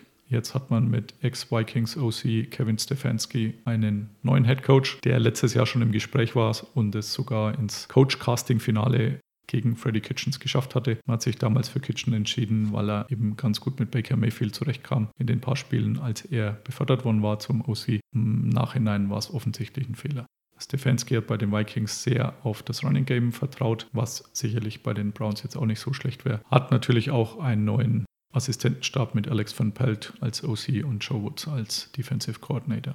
Die Probleme im Vorjahr, OBJ ist einfach so ein bisschen eine Diva. Der ist auch in der Offseason lange nicht aufgetaucht, nachdem ihn die Giants getradet hatten zu den Browns. Da hat man immer wieder gemerkt, dass die Chemie fehlt zwischen ihm und Mayfield. Man war nicht wirklich eingespielt. Es hätte jetzt diese Offseason etwas besser werden sollen, aber da kam ja so eine Kleinigkeit namens Corona dazwischen, ohne dass ich die verharmlosen will. Deswegen gibt es jetzt nicht so ein wirkliches Offseason-Programm bisher und ich fürchte, auch mit der Eingespieltheit wird es nicht allzu weit her sein. Zudem hat man jetzt auch wieder einen First-Time-Head-Coach, der wenig Play-Calling-Erfahrung hat. Also derselbe Fehler, den man im letzten Jahr gemacht hat. Wobei man sagen muss, es kann eigentlich nur besser werden. Und was auf jeden Fall eben deutlich besser sein sollte, ist die O-Line, die letztes Jahr wirklich von Beginn an als eine Baustelle identifiziert wurde und die das nachdrücklich auch gezeigt hat. Also mit den zwei neuen Tackles muss es eigentlich deutlich bergauf gehen. Zudem dürfte Miles Garrett, der Pass-Rusher, nach seiner Sperre super motiviert sein wenn es irgendwo die Wette wieder gibt, ob er Sack-Leader der Liga wird, werde ich da gerne wieder zuschlagen. Er war letztes Jahr lange auf Platz 1 oder 2 in der Liga und dann zum Schluss hin ist auch er abgefallen und als dann fast Mason Rudolphs Kopf abgefallen wäre, nachdem Garrett ihm den Helm drüber gezogen hat, war es natürlich dann vorbei mit der Saison. Ich gehe davon aus, dass er super motiviert ist, ähnlich wie Brady damals nach seinem Kreuzbandriss und dass wir da wirklich was sehen. Stories gab es bei den Browns letztes Jahr ohne Ende, deswegen auch mein Buch ganz gut gepasst. Jetzt für die kommende Saison hoffe ich, dass es ein paar weniger Stories gibt und vielleicht ein paar mehr Siege. Ich habe auf meiner Seite meine-nfl.de, falls ihr es vorher nicht gescheit verstanden hattet, einen Saisonrechner eingestellt, wo man alle Spiele durchtippen kann. Und da bin ich bei den Browns dann auf Platz 3 der AFC North gelandet, ähnlich wie letztes Jahr. Allerdings mit neun Siegen und sieben Niederlagen, also drei Siege mehr als im Vorjahr. Und ich drücke Ihnen die Daumen, hätte auch nichts dagegen, wenn es noch mehr wird. Ansonsten haltet es mit Ross Tucker. Bye bye. Listen to Pi Karsten. Ja, vielen Dank Carsten. Wie gesagt, wir hören uns nächsten Mittwoch, gucken, wann wir die Folge hochladen. Mhm. Und ähm, ja, dann machen wir jetzt weiter mit den Bengals. Ja, gleiche Farben, etwas andere Voraussetzungen, was das Roster angeht. Ja, Bengals Quarterback Joe Burrow rangeholt.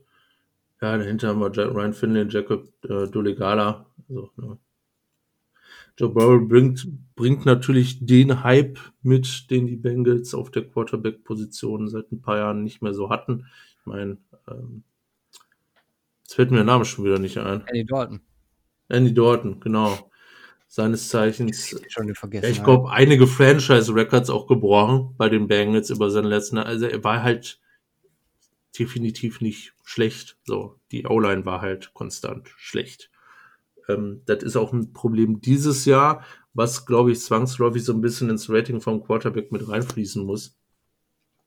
Joe Burrow, ja, hat, hat die krasseste, da haben wir schon ewig drüber geredet. Ich wiederhole es jetzt einfach nur der Vollständigkeit halber. Hatte eine der krassesten College-Saisons überhaupt äh, in der College-Geschichte. Ähm, spielt in einem NFL-Ready System bei der LSU hatte da schon gute Wide Receiver, hat hier gute Wide Receiver, bla bla bla. Ähm, Joe Burrow ist ein nicer Quarterback und ich erwarte sehr, sehr, sehr viel von ihm. Nichtsdestotrotz ist er ein Rookie mit einer beschissenen O-Line. das Ding ist schon mal schief gegangen, schon das ein oder andere Mal. Und das, äh, das macht, bereitet mir so ein bisschen Magenrummeln für Joe Burrow, weil ich fände es extrem schade, wenn er scheitert, weil ich fände es extrem geil, wenn die Bengals einen geilen Quarterback finden, damit er ein bisschen.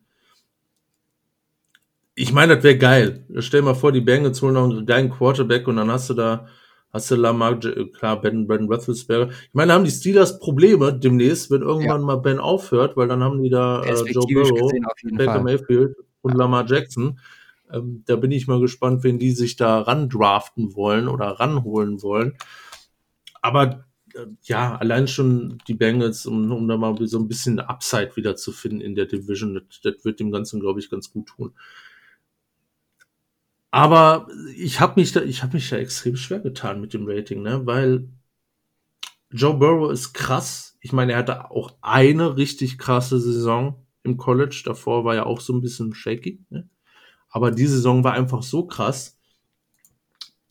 Ganz im Ernst, ich, äh, ich, ich weiß nicht, ob ich hier komplett daneben liege mit dem Rating. Ich, ich, ich konnte es einfach echt kaum, kaum beziffern. Ich bin hier relativ negativ dran gegangen, einfach Klar ist die Online ein separates Rating, aber ich glaube, das macht es ihm definitiv schwer. Äh, bin hier bei einer 5,5 gelandet.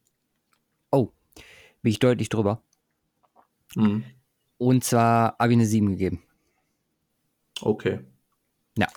Komm, weißt du was, dann gehe ich auf eine 6, weil das gefällt mir gar nicht, der Unterschied. Du hast weil, von gesagt, der Erwartung gesprochen, wir müssen die, wie gesagt, mit der O-Line stimme ich dir zu. Wir müssen es aber. Ich höre die ganze Zeit so eine Stimme bei mir, Rosen, Rosen. Rosen. Nein, wir müssen das Ganze halt so ein bisschen trennen und Burrow hat auf jeden Fall eine 7. Ja, das ist schwierig. Ja, okay, 7 so hoch würde ich aber nicht gehen für einen Rookie, das sowieso nicht. Das ist ja Geschichte. Also für, für mich gibt es keine 7 für einen Rookie. Aber es ist doch die beste Quarterback-Saison jemals im College. Ja, im College. Das müssen wir, müssen ja, ja. wir ganz. Es ist so viel, so viele gute Quarterbacks sind außer Dingens gekommen und so viel Scheiße ist bei rumgekommen. Ja. Und so viel Scheiß ist bei rumgekommen bei Quarterbacks, die sehr weit oben gepickt wurden. Deswegen gehe ich hier einfach in der Rookie-Saison nicht höher. Das ist, ist für mich äh, einfach Fakt plus plus die Backups sind halt auch nicht geil. Also das spielt so nur so eine ja. ganz, ganz kleine Rolle jetzt in dem Fall, weil wenn das äh, Thematik sein würde, immer haben, haben die Bengals sowieso, können die Bengals ja äh, nächstes Jahr Lawrence picken. Wenn das so sein sollte. Aber gehen wir jetzt nicht von aus. Ja, sechs. Also, wie gesagt, ich, ich kann sieben vom Potenzial her nachvollziehen. Ich glaube, das ist, ist so das Ceiling für eine Rookie-Saison von Joe Burrow dieses Jahr. Eine sieben. Ja, so. Okay. Meine Meinung. Weil er hat zumindest gute Waffen. Ja, das ist der große Vorteil, den, den er hat. Er hat AJ Green, absoluter Elite Wide Receiver in der Liga, der noch der, über den man echt reden müsste, was den Top Right Receiver angeht, wenn er nicht immer mal wieder verletzt wäre. Weil, wie gesagt, das Potenzial ist äh, enorm, rastet seit Jahren komplett aus, äh, spielt aber seit Jahren auch hier und da mal ein Game nicht aufgrund Verletzung. Jetzt kommt noch dazu, dass es dahinter unglaublich stark aussieht. Tyler Boyd, der eine richtig starke Saison hatte letztes Jahr. Ähm, On Tate, der ganz viel Upside gezeigt hat. John Ross, der gut gestartet ist, dann aber irgendwie in alte, ja, alte Verhältnisse zurückgefallen ist von den Jahren dazu. Der former First Round Pick mit äh, 40 Yard Dash Record und allem Shit hat, ist, ist, muss man, muss man ja wirklich sagen, ist unterm Strich, haben wir ja letztes Jahr schon drüber gesprochen, eine Enttäuschung. Wie viel Pick war, war der vierter Pick oder so was? Ich weiß halt gar nicht mehr.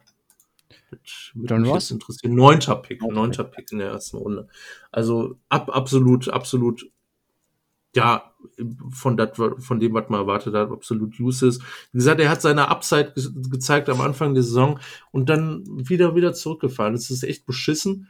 Aber nichtsdestotrotz muss man ihn halt nennen. Ich meine, so, so ganz, so ganz außen vor lassen würde ich, würde ich ihn hier auch nicht. Plus dazu kriegen sie jetzt noch T. Higgins, den sie in der zweiten Runde gedraft, hab, gedraft haben ja, ich glaube, das, das, was, was mir so richtig hängen geblieben ist bei ihm, ja, unglaubliche Range und einfach ein fucking Riese als Wide Receiver. Der, ja, allein schon das AJ Green, Tyler Boyd, T. Higgins. Dann in der Depths Auden Tate und John Ross. das ist richtig stark. Es gibt halt einfach ein paar Fragezeichen, die dranhängen. Das ist AJ Greens Gesundheit und das ist John Ross, ja. Und T. Higgins als Rookie. Ja, und T. Higgins halt als Rookie. Aber sonst ist das einfach unglaublich krass. Deswegen bin ich auch auf eine 9 gegangen hier. Wow. Okay, ich habe 8,4 gegeben. Wegen eben diesen okay. Fragezeichen. Ja. Ja, ich, ich, ich glaube, wenn, wenn, wenn AJ Greens Gesundheit nicht wäre, dann, dann wäre das ein Kandidat in der gleichen Größenordnung wie, wie die Cowboys. Wir haben, äh, der Alex, wir haben ja so ein bisschen hm. geguckt, äh, dass wir auch ein paar Takes von Hörern mit reinnehmen äh, bei Instagram. Der Alex zum Beispiel geschrieben, dass äh, die Situation für Burrow eigentlich relativ gut ist, weil er hält auch die Bengals mit Green als einen der besten Wide Receiver Courses. Ja. ja, absolut. Äh, von daher ist das, ist das, ja, wie gesagt, die Upside ist da unglaublich enorm. Ja, neben den Wide Receivern äh, kommen, wir, kommen wir mal zu den Running Backs. Hat Wide Receiver Potenzial enorm. Running Backs, ja, auch extrem stark. Joe Mixon, der jetzt drei wirklich gute Saisons gehabt hat. Wirklich richtig gute Saisons neben äh, hinter entsprechender O-Line, ist krass. Also auch von ihm erwarte ich mir wieder einiges mindestens auf dem Niveau der letzten Jahre. Ich glaube, da ist, da ist theoretisch auch noch mehr drin, aber ich, ähm, auch da wird, glaube ich, ja, die, das Potenzial begrenzt durch entsprechendes O-Line-Play. Dahinter sieht es jetzt auch nicht so wunderbar aus. Ähm, Bernard als Backup hatte jetzt auch keine wirklich gute Saison, ist sonst ein ganz solider Backup, aber mehr halt auch nicht. Deswegen ähm, bewerte ich hier das Potenzial Mixens und die Leistung, die Mixen hier wirklich schon gebracht hat und lande bei einer 7,9. Bin ich höher gegangen. Mhm. Bernard noch als Dead Piece ähm, von dem man auch immer mal wieder was erwarten kann. Ähm, ja, ich bin auf äh, 8,3 gegangen. Ich glaube, Mixen ist, weil ich sehe Mixen auch so ein bisschen underrated. Finde, da ist deutlich mehr drin. Wie, wie gesagt, Bernard hatte letztes ja, Jahr auch ein bisschen so ein Down-Year. Ähm, wahrscheinlich, man muss echt sagen, die O-Line ist halt echt ein Faktor, ähm, woran mhm. vieles hängen wird bei den Bengals. Aber Potenzial ist auf jeden Fall da. Ja, absolut. Dann kommen wir mal zum Problemfaktor. Nicht der All-Line den Tight Ends. Ähm, Problemgebiet ja. Offense. Wir haben Drew Sample, CJ Usoma als Tight Ends. Ja, das, das sind zwei nicht wirklich gute Tight Ends. Und damit möchte ich mein Take zu den Tight Ends auch schon fast beenden. sie haben, sie haben, glaube ich, nichts dazu gedraftet. Doch Mitchell Wilcox als undrafted Free Agent also durchkriegt. Klar, Moritz Böhringer als unglaubliche Maschine am Start. Ich, ich meine, jetzt muss man dazu sagen, so schlimm wie das klingt, aber ey, Moritz, dieses Jahr Chance deines Chance, Lebens, ja. Chance, die du kriegst, weil ich meine, ich, ich möchte, möchte jetzt ja keinem zu nahe treten, aber ey, du hast ja die Chance, der beste Titan zu sein. Ich weiß nicht, also ist echt beschissen die Tight End, äh, klar, Eifert ist weg, wobei man sich auf ihn halt auch nicht verlassen konnte, weil immer verletzt. Ja. Aber sie haben da halt absolut keinen Ersatz geholt. Äh, keinen annähernden Ersatz. Wie gesagt, Usoma ist kein guter Tight End. Und dann lande ich hier bei einer 2,5. Das ist die absolute Schwachstelle des Rosters. Ja, ich habe eine 3 gegeben. Ja, Gleich wie die äh, Redskins Titans. Also, das ähm, ist nix. Ja bin ich voll keine, keine Waffe, die erwarten kannst. Ich meine, du kannst über Wide Formation und dann kannst du über die Wide Receiver entsprechend was reißen im Passing Game. Ja, aber du kriegst halt auch so einfach von der Position an sich als Zeit keine, keine wirkliche Unterstützung. Kommen wir zum nächsten Problemgebiet, das ist die All-Line. Du hast, äh, du hast mit Trey Hopkins einen, ja, zumindest einen guten Passblocker, das war es dann aber leider auch als Center. Billy Price, First Round Pick in 2018, dem Pick bisher nicht treu, äh, ja, wert oder der, der Pick war es, ja, in Retrospektive jetzt nicht wirklich wert. Holen Suafilo dazu als guten Pass-Blocker, schlecht im One-Blocking auf der Guard-Position, haben Michael Jordan nicht den Basketballspieler und Alex Redmond dann noch, die beide nicht gut sind. Und dann haben sie als Tackle Bobby Hart, und Jonah Williams. Bobby Hart ist nicht gut. Jonah Williams kommt jetzt wieder, von dem man, der natürlich ganz bitter letztes Jahr mit der Verletzung direkt nach dem Draft, von dem man sich einiges erwartet hat auf der Tackle-Position, der jetzt zurückkommt, was natürlich eine heftige Ausgangsposition ist. Ja, dicke verletzt, komplett ja äh, nicht, nicht mitspielen können aufgrund Verletzung und dann auch noch das Rookie-Jahr.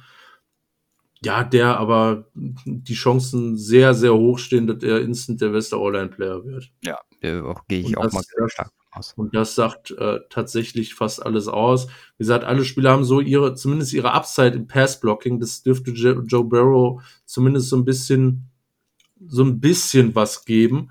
Allerdings, ja, wird's, wird's für Joe Mixon schwierig, das Run-Game zu etablieren. Problematik der Bengals allgemein.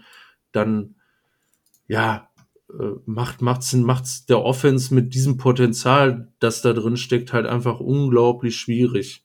Ja, und der Fokus auf die All-Line, wie gesagt, der muss jetzt eigentlich über die nächsten zwei Jahre Minimum gelegt werden, um da endlich mal was ordentliches aufzubauen. Wie gesagt, ist ja auch nicht so, als hätten sie da nie was reingesteckt, aber es hat sich halt echt nie ausgezahlt.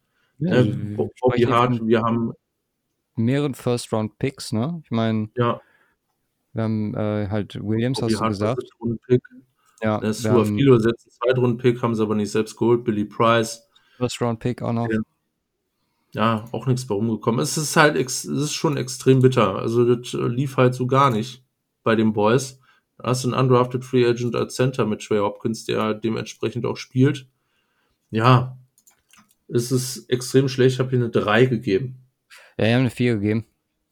Aber ja. auch abseits zu Price, denke ich mal, da ist auf jeden Fall vom Potenzial noch ordentlich was da. Jonah Williams ich, war mein Lieblingstackle in 2019. Mhm. Was mir gerade aufgefallen ist, ne, nochmal, während, während du gesprochen hast, so äh, Richtung, Richtung Titans nochmal angeguckt. Wir haben ja den, ist jetzt total off-topic, aber Trenton Irwin, ne, ist 6'2, 204 Pfund. Warum ihn nicht, der hat letztes Jahr, gut, er hatte sieben Run-Blocking-Snaps, hatte dann super great. Warum ihn nicht einfach mal äh, als Titan ausprobieren bei der Situation? Wen genau meinst du jetzt? Trenton Irwin, Wide Receiver. Letztes Jahr insgesamt nur neun Snaps gespielt, aber vom Bild her, warum nicht? 6, 200, 204. Das ist jetzt nicht überkrass, aber. Schon sehr anders Size für einen Titel. Ja, ich, guck dir die an, die da rumlaufen. Wie gesagt, müssen sie ja mal so ausdenken. Idee jetzt gerade. Ja. Dann Moritz macht das, ja. ja sagst du. 1000 Receiving. Season raus. Ja. Safe Call. Also die Offense. Die Offense äh, zusammengefasst. Unglaubliches Potenzial begrenzt durch O-Line und Title Play.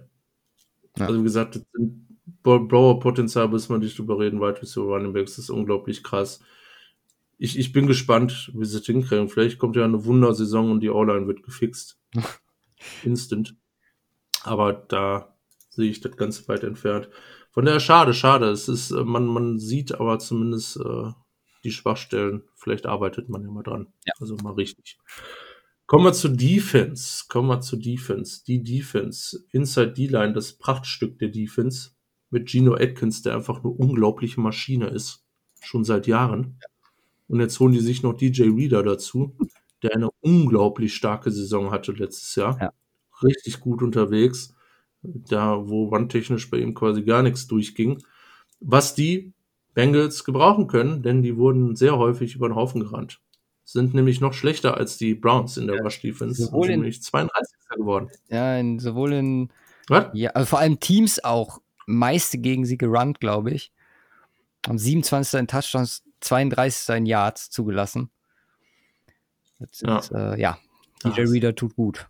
Also, wie gesagt, DJ Reader tut da sehr gut und ich meine dahinter, ja, es ist so ein bisschen Depstar, das äh, fällt so ein bisschen ab, aber du hast da zwei wirklich äh, Light Boys, auch, auch Gino Atkins, auch, auch so ein bisschen underrated, also nicht ein bisschen underrated, eigentlich so underrated äh, auf seiner Position über die letzten Jahre, weil der macht ja immer einen unglaublich krassen Job.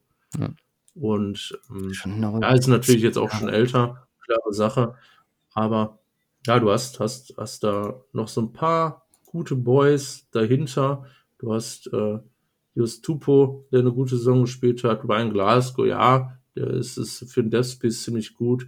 Renal Ren äh, als Rotation äh, Player noch. Du hast zumindest Optionen und du hast zwei wirklich richtig starke Spieler ganz vorne. Wie gesagt, von insbesondere von äh, Josh Tupo erwarte ich mir noch einiges, schon einige Snaps gespielt. Äh, gespielt. Es ist eher gefokussiert ja auf, auf, auf die Run-Defense, hat jetzt noch nicht so den richtigen Impact im Pass-Rush. Vielleicht kommt er ja auch noch was durch. Von daher, das ist eine ziemlich starke D-Line, muss man wirklich sagen. Jetzt muss man auch dazu sagen, die Rush Defense hängt natürlich nicht nur von der Def äh, von der von der von der Inside D-Line ab. Das ist natürlich ein ganz äh, wesentlicher Punkt. Da spielen auch andere, insbesondere Linebacker etc., aber auch halt auch die Edge Boys mit rein. Ich bin ja ziemlich hochgegangen und ich glaube, das ist auch das Potenzial von dieser Inside D-Line auf eine 8,9. Oh, ich bin höher gegangen. Okay. Auf 9,1. Okay, wie gesagt, halte ich, halte ich für möglich, weil das ist crazy. DJ Reader, Gino Atkins, Josh Tupo. Ich weiß nicht, ob ich ihn falsch ausspreche, ist mir egal. Ähm, ist krass. Ja. Bin ich mega gespannt. Und ja, davon ab die Edge-Position, wo wir im Grunde haben Carlos Dunlap. Carlos Dunlap und einige Deathspieces hinter Carlos Dunlap auch, auch unglaublich kranke Saison gehabt letztes Jahr. Äh, top, top Guy da. Ich glaube, bei den Bengals auch schon ewig ist. Ich weiß nicht, ob der sogar von denen gedraftet wurde, keine Ahnung. Auf jeden Fall auch schon ewig mit, mit Gino Atkins zusammen am Start. Richtig starke Saison, hat, ist, ist natürlich auch schon entsprechend lange dabei. Es kommt jetzt in seiner elfte Saison. Jo, elfte Saison. Ja ähnlich, ähnlich wie Gino Atkins. Oh, war sogar gleiches Jahr, also gleiches Jahr gedraftet. Und daneben hast du im Grunde Sam Hubbard und Carl Lawson.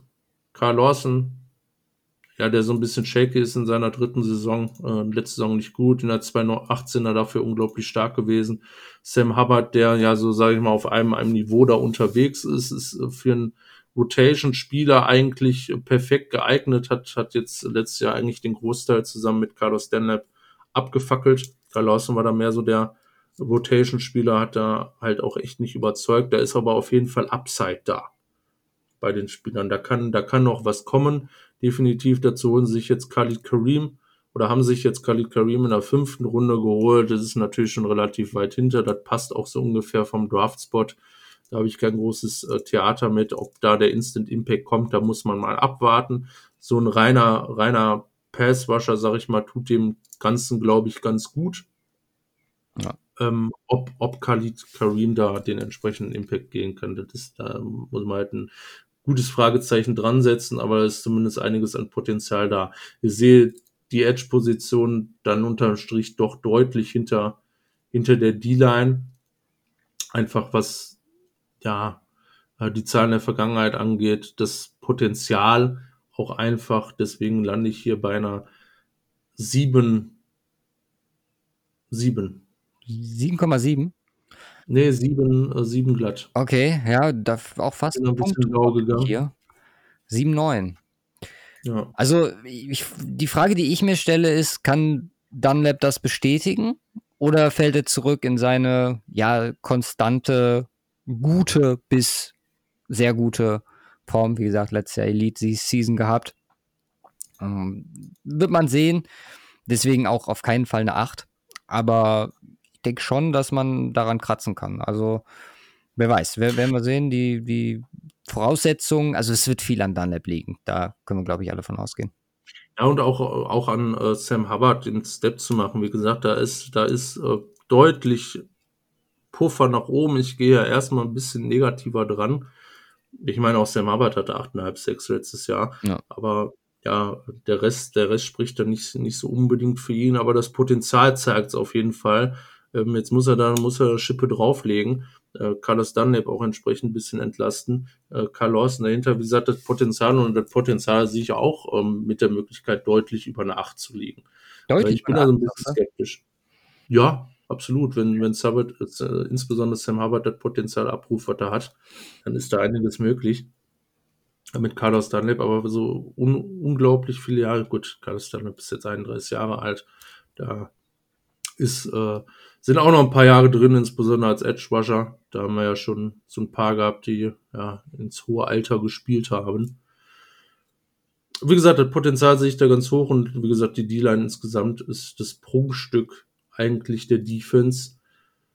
Braucht halt entsprechende Unterstützung von dahinter und damit gehen wir nämlich weiter zu den Linebackern. Oh je. Ganz, ganz großer Punkt da bei mir ist das Potenzial, was, was in diesem Roster drin liegt. Mhm. Du hast Josh Bynes, der eine richtig gute Saison hatte, Ja. muss man tatsächlich sagen. Richtig starke Saison hatte. Hohen Alter, Ähm, beste Saison, die er bisher hatte. Ja, absolut. Dann holst du jetzt Akeem Davis Gaither dazu und Logan Wilson Ja. über den Draft. Ne, auch Linebacker dieses Jahr Draft haben wir schon einiges drüber oder haben wir uns schon des äh, Öfteren drüber ausgelassen. Da haben wir gesagt, also haben wir so zwei, drei Top Guys und dann, dann war es das eigentlich schon fast und fällt es halt relativ schnell runter. Das sind jetzt aber echt zwei Boys, wo, wo ich Potenzial sehe, wo man echt mal abwarten muss, wie sich etablieren, insbesondere bei Akeem Davis Gaither bin ich mega gespannt.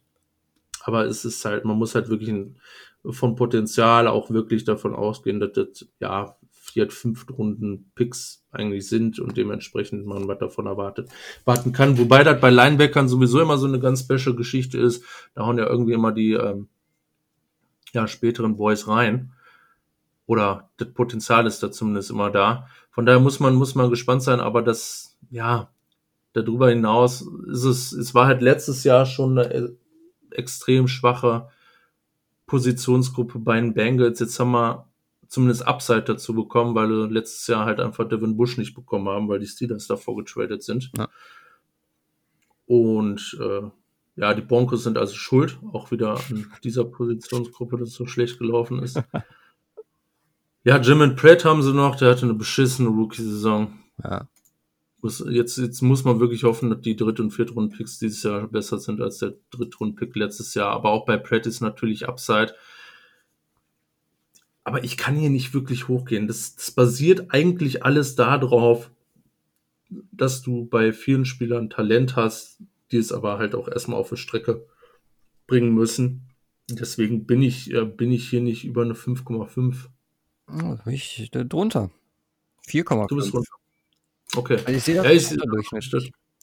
Ja, ja sehe seh ich, sehe ich grundsätzlich auch, aber das Potenzial ist mit drei, mit drei, die da noch was zeigen können, zumindest äh, äh, sehr gut und einem, ja, guten, er ist ja jetzt Josh Bynes in der letzten Saison. Da müssen wir mal abwarten. Aber es kann in beide Richtungen gehen. Das kann auch komplett äh, desaströs werden. Wenn Josh Bynes nicht an seiner Saison anknüpfen kann und von den Rookies nicht das kommt, was man hofft, dann geht das wieder ganz schnell nach unten, ne? Ja. Ja, Secondary. Haben sie enorm was getan. Wer ist dazu gekommen? Von Bell, Trey Waynes und Mackenzie Alexander. Und hier und da mit Sicherheit noch der andere. Ich habe jetzt aber die drei einfach mal rausgenommen. Sehr gut, dass sie da was dran tun, weil das ist natürlich auch letztes Jahr ein entsprechendes Problemfeld gewesen. Wenn wir einfach mal schauen, die Pass Defense war letztes Jahr nämlich, das ging ja sogar noch 21. 21. Jahr, aber da mussten sie auch was tun.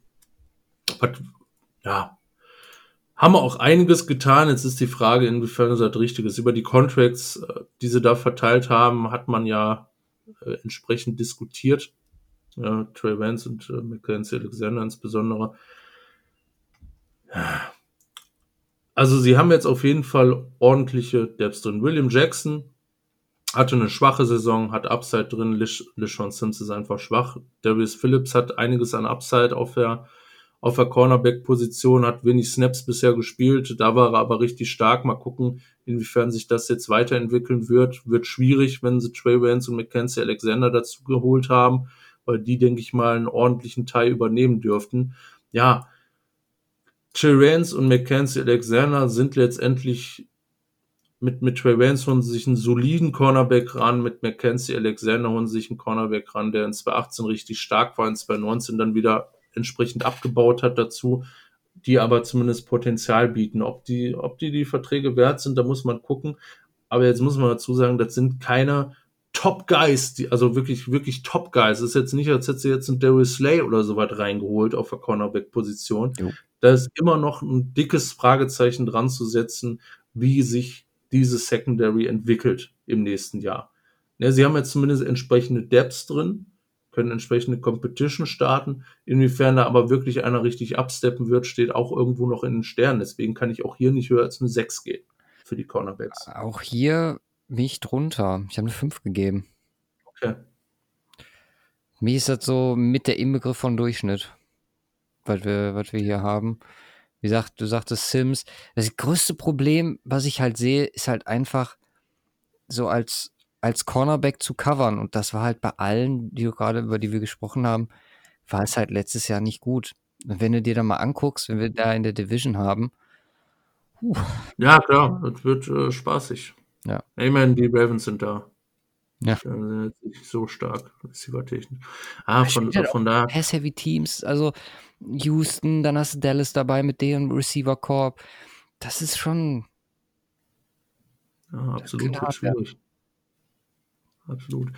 Ja, kommen wir zur Safety-Position. Und das ist, das ist eine ganz interessante Geschichte. Du hast im Grunde Jesse Bates und Von Bell. Beide Jesse Bates, seine Rookie-Saison war unglaublich stark, unglaublich krass. Hat jetzt einen ordentlichen Stepback gemacht. Da muss man echt mal gucken, was da hinterherkommt. Von Bell, der eine, der, ja, deutliche Probleme hat äh, in, der, in der Coverage an sich, aber ein unglaublicher ja, Gadget-Spieler, wenn man so will, ist. Ja. Den kannst du in verschiedenen Szenarien einsetzen, insbesondere hier in deinem Pass-Rush, in der Run-Dev ist er unglaublich stark ähm, was, was ihnen deutlich weiterhelfen wird, insbesondere auch gegen den Run. Also da, daher ein richtig gutes Signing, meiner Meinung nach. Mhm. Jesse Bates bietet die unglaubliche Upside auf der anderen Seite, ja, als, als, ja, wirklich, wirklich als Free Safety hinten abzusichern. Also die Ability ist da. Letztes Jahr hat das nicht zeigen können, in dem Umfang, wie es in seiner Rookie-Saison äh, hat sich tatsächlich ja zeigen können. Aber da ist auf jeden Fall auch hier das Potenzial entsprechend da. Dahinter sitzt so ein bisschen ja, sieht so ein bisschen problematisch aus, was, was die Depths angeht. Du hast noch, du hast schon Williams, der eigentlich deutlich mehr kann, auch als er auch im letzten Jahr gezeigt hat, eigentlich ein solider Safety ist und äh, Upside da auch noch bietet. Das ist halt extrem schwierig in der Defense, die letztes Jahr so unglaublich schlecht war, auch so diese Upside, sage ich mal, irgendwo zu rechtfertigen. Jetzt ja. äh, auf der Safety-Position, glaube ich, dass insbesondere von Bell und jetzt nicht mit dem Fokus auf Coverage, sondern wirklich damit die Run-Defense zu stärken. Und da haben sie sich einen, einen mit rangeholt, der da, glaube ich, einiges noch zu beitragen kann. Weswegen ich hier aber unterm Strich aufgrund der Depth, die dahinter steht, ein bisschen schlechter bin als bei den Cornerbacks. Ich aber unglaublich, also wie gesagt, das können zwei richtig Top Safeties sein, Jesse Bates und Von Bell, weswegen ich äh, hier bei einer 5,5 lande. Ja, ich bin besser als die Cornerbacks, aber äh, schlechter noch als du. Äh, 5,3. Mhm. Ja. Gerade Sean Williams ist so ein Faktor für mich, wo ich sage, okay, der hatte echt ein Off-Jahr letztes Jahr, weil er hat sich von 15 bis 18 so konstant gehalten, wo ich mir echt gedacht mhm. habe, okay, da könnte doch jetzt noch mal so ein Bounce-Back hier kommen. Warum nicht? Also deswegen äh, hier auf jeden Fall positiver gestimmt noch etwas als, als bei den Cornerbacks. Im Großen und Ganzen wird die Defense oder das, das Defensive Backfield, äh, glaube ich, das große Problem für die Bengals sein. Ja, ich bin gespannt. Das ist, ist, ist bei den Bengals, glaube ich, ein extremes Zusammenspiel aus allen Faktoren, wie in jeder Defense, klare Sache. Aber hier insbesondere, was sie gegen den Run getan haben mit DJ, ähm, DJ Reader, mit Von Bell, mhm was, was es natürlich zwangsläufig der Pass-Defense auch einfacher macht, wenn die nicht immer die ganze Zeit durchrunnen können, ja. können sich entsprechend auf was anderes einstellen. Und dazu holst du noch einiges an Potenzial mit Trey Baines, Mackenzie, Alexander. Wie gesagt, ich glaube, die Option ist da, die Pieces, Pieces sind da, was richtig ordentliches draus zu bauen, auch mit dem Potenzial auf der Linebacker-Position. Wie gesagt, ich, es ist alles begrenzt, es sind überall dicke Fragezeichen dran, aber es ist ein Kader, mit dem man was erreichen kann. Jetzt, wir reden jetzt nicht hier von, äh, von, von den großen Titeln und äh, Kram. Da sind ein paar Jahre dazwischen. Aber womit, womit man mit einer guten Defensive Coaching arbeitet, einem guten System dahinter, echt eine Masse an Auswahl hat, um dieses System gut umsetzen zu können. Ne? Interessant. Also hier, wenn man einen Take mit reinzunehmen, Grilly schreibt zum Beispiel, dass er die Bengals wieder nur bei drei Wins erwartet und stellt in dem Zuge nochmal die Frage, wenn sie wirklich wieder nur drei, drei Wins holen, ob äh, dann Lawrence, wie du gerade eben schon sagtest, ohne dass du den Take kanntest, ob Lawrence dann äh, eine Option wird. Ich glaube, das ist nicht das Problem dieses Teams. Ja. Das Problem dieses Teams ist und war bisher auch nicht der Quarterback. Ja. Äh, das äh, glaube ich auch bei Andy Dalton, weil das war, was das Team limitiert hat, war immer die O-Line und die Defense zum größten Teil. Und nicht, nicht das Quarterback-Play oder sonst was. Vielleicht kannst du auch Coaching mit reinnehmen und so weiter und so fort. Aber klar, du wolltest jetzt einen Joe Burrow und es gibt so einen gewissen Boost. Hm, ja, jetzt ist auch die Frage, hättest, hättest du was auf dem Niveau anderes äh, kriegen können, was, was dich so boosten kann. Natürlich auch wie ein Quarterback bekommen an der ersten Position, tradest du zurück und holst dir vielleicht das ein oder andere und behältst Andy Dalton. Glaube ich, wäre auch eine legit Option gewesen. Ja. Aber der, der, äh, den, äh, der Quarterback-Play der letzten Jahre verantwortlich zu machen für den Misserfolg der Bengals ist definitiv ähm, er hat auch keiner, aber ist äh, definitiv falsch, weil es liegt äh, am Roster allgemein.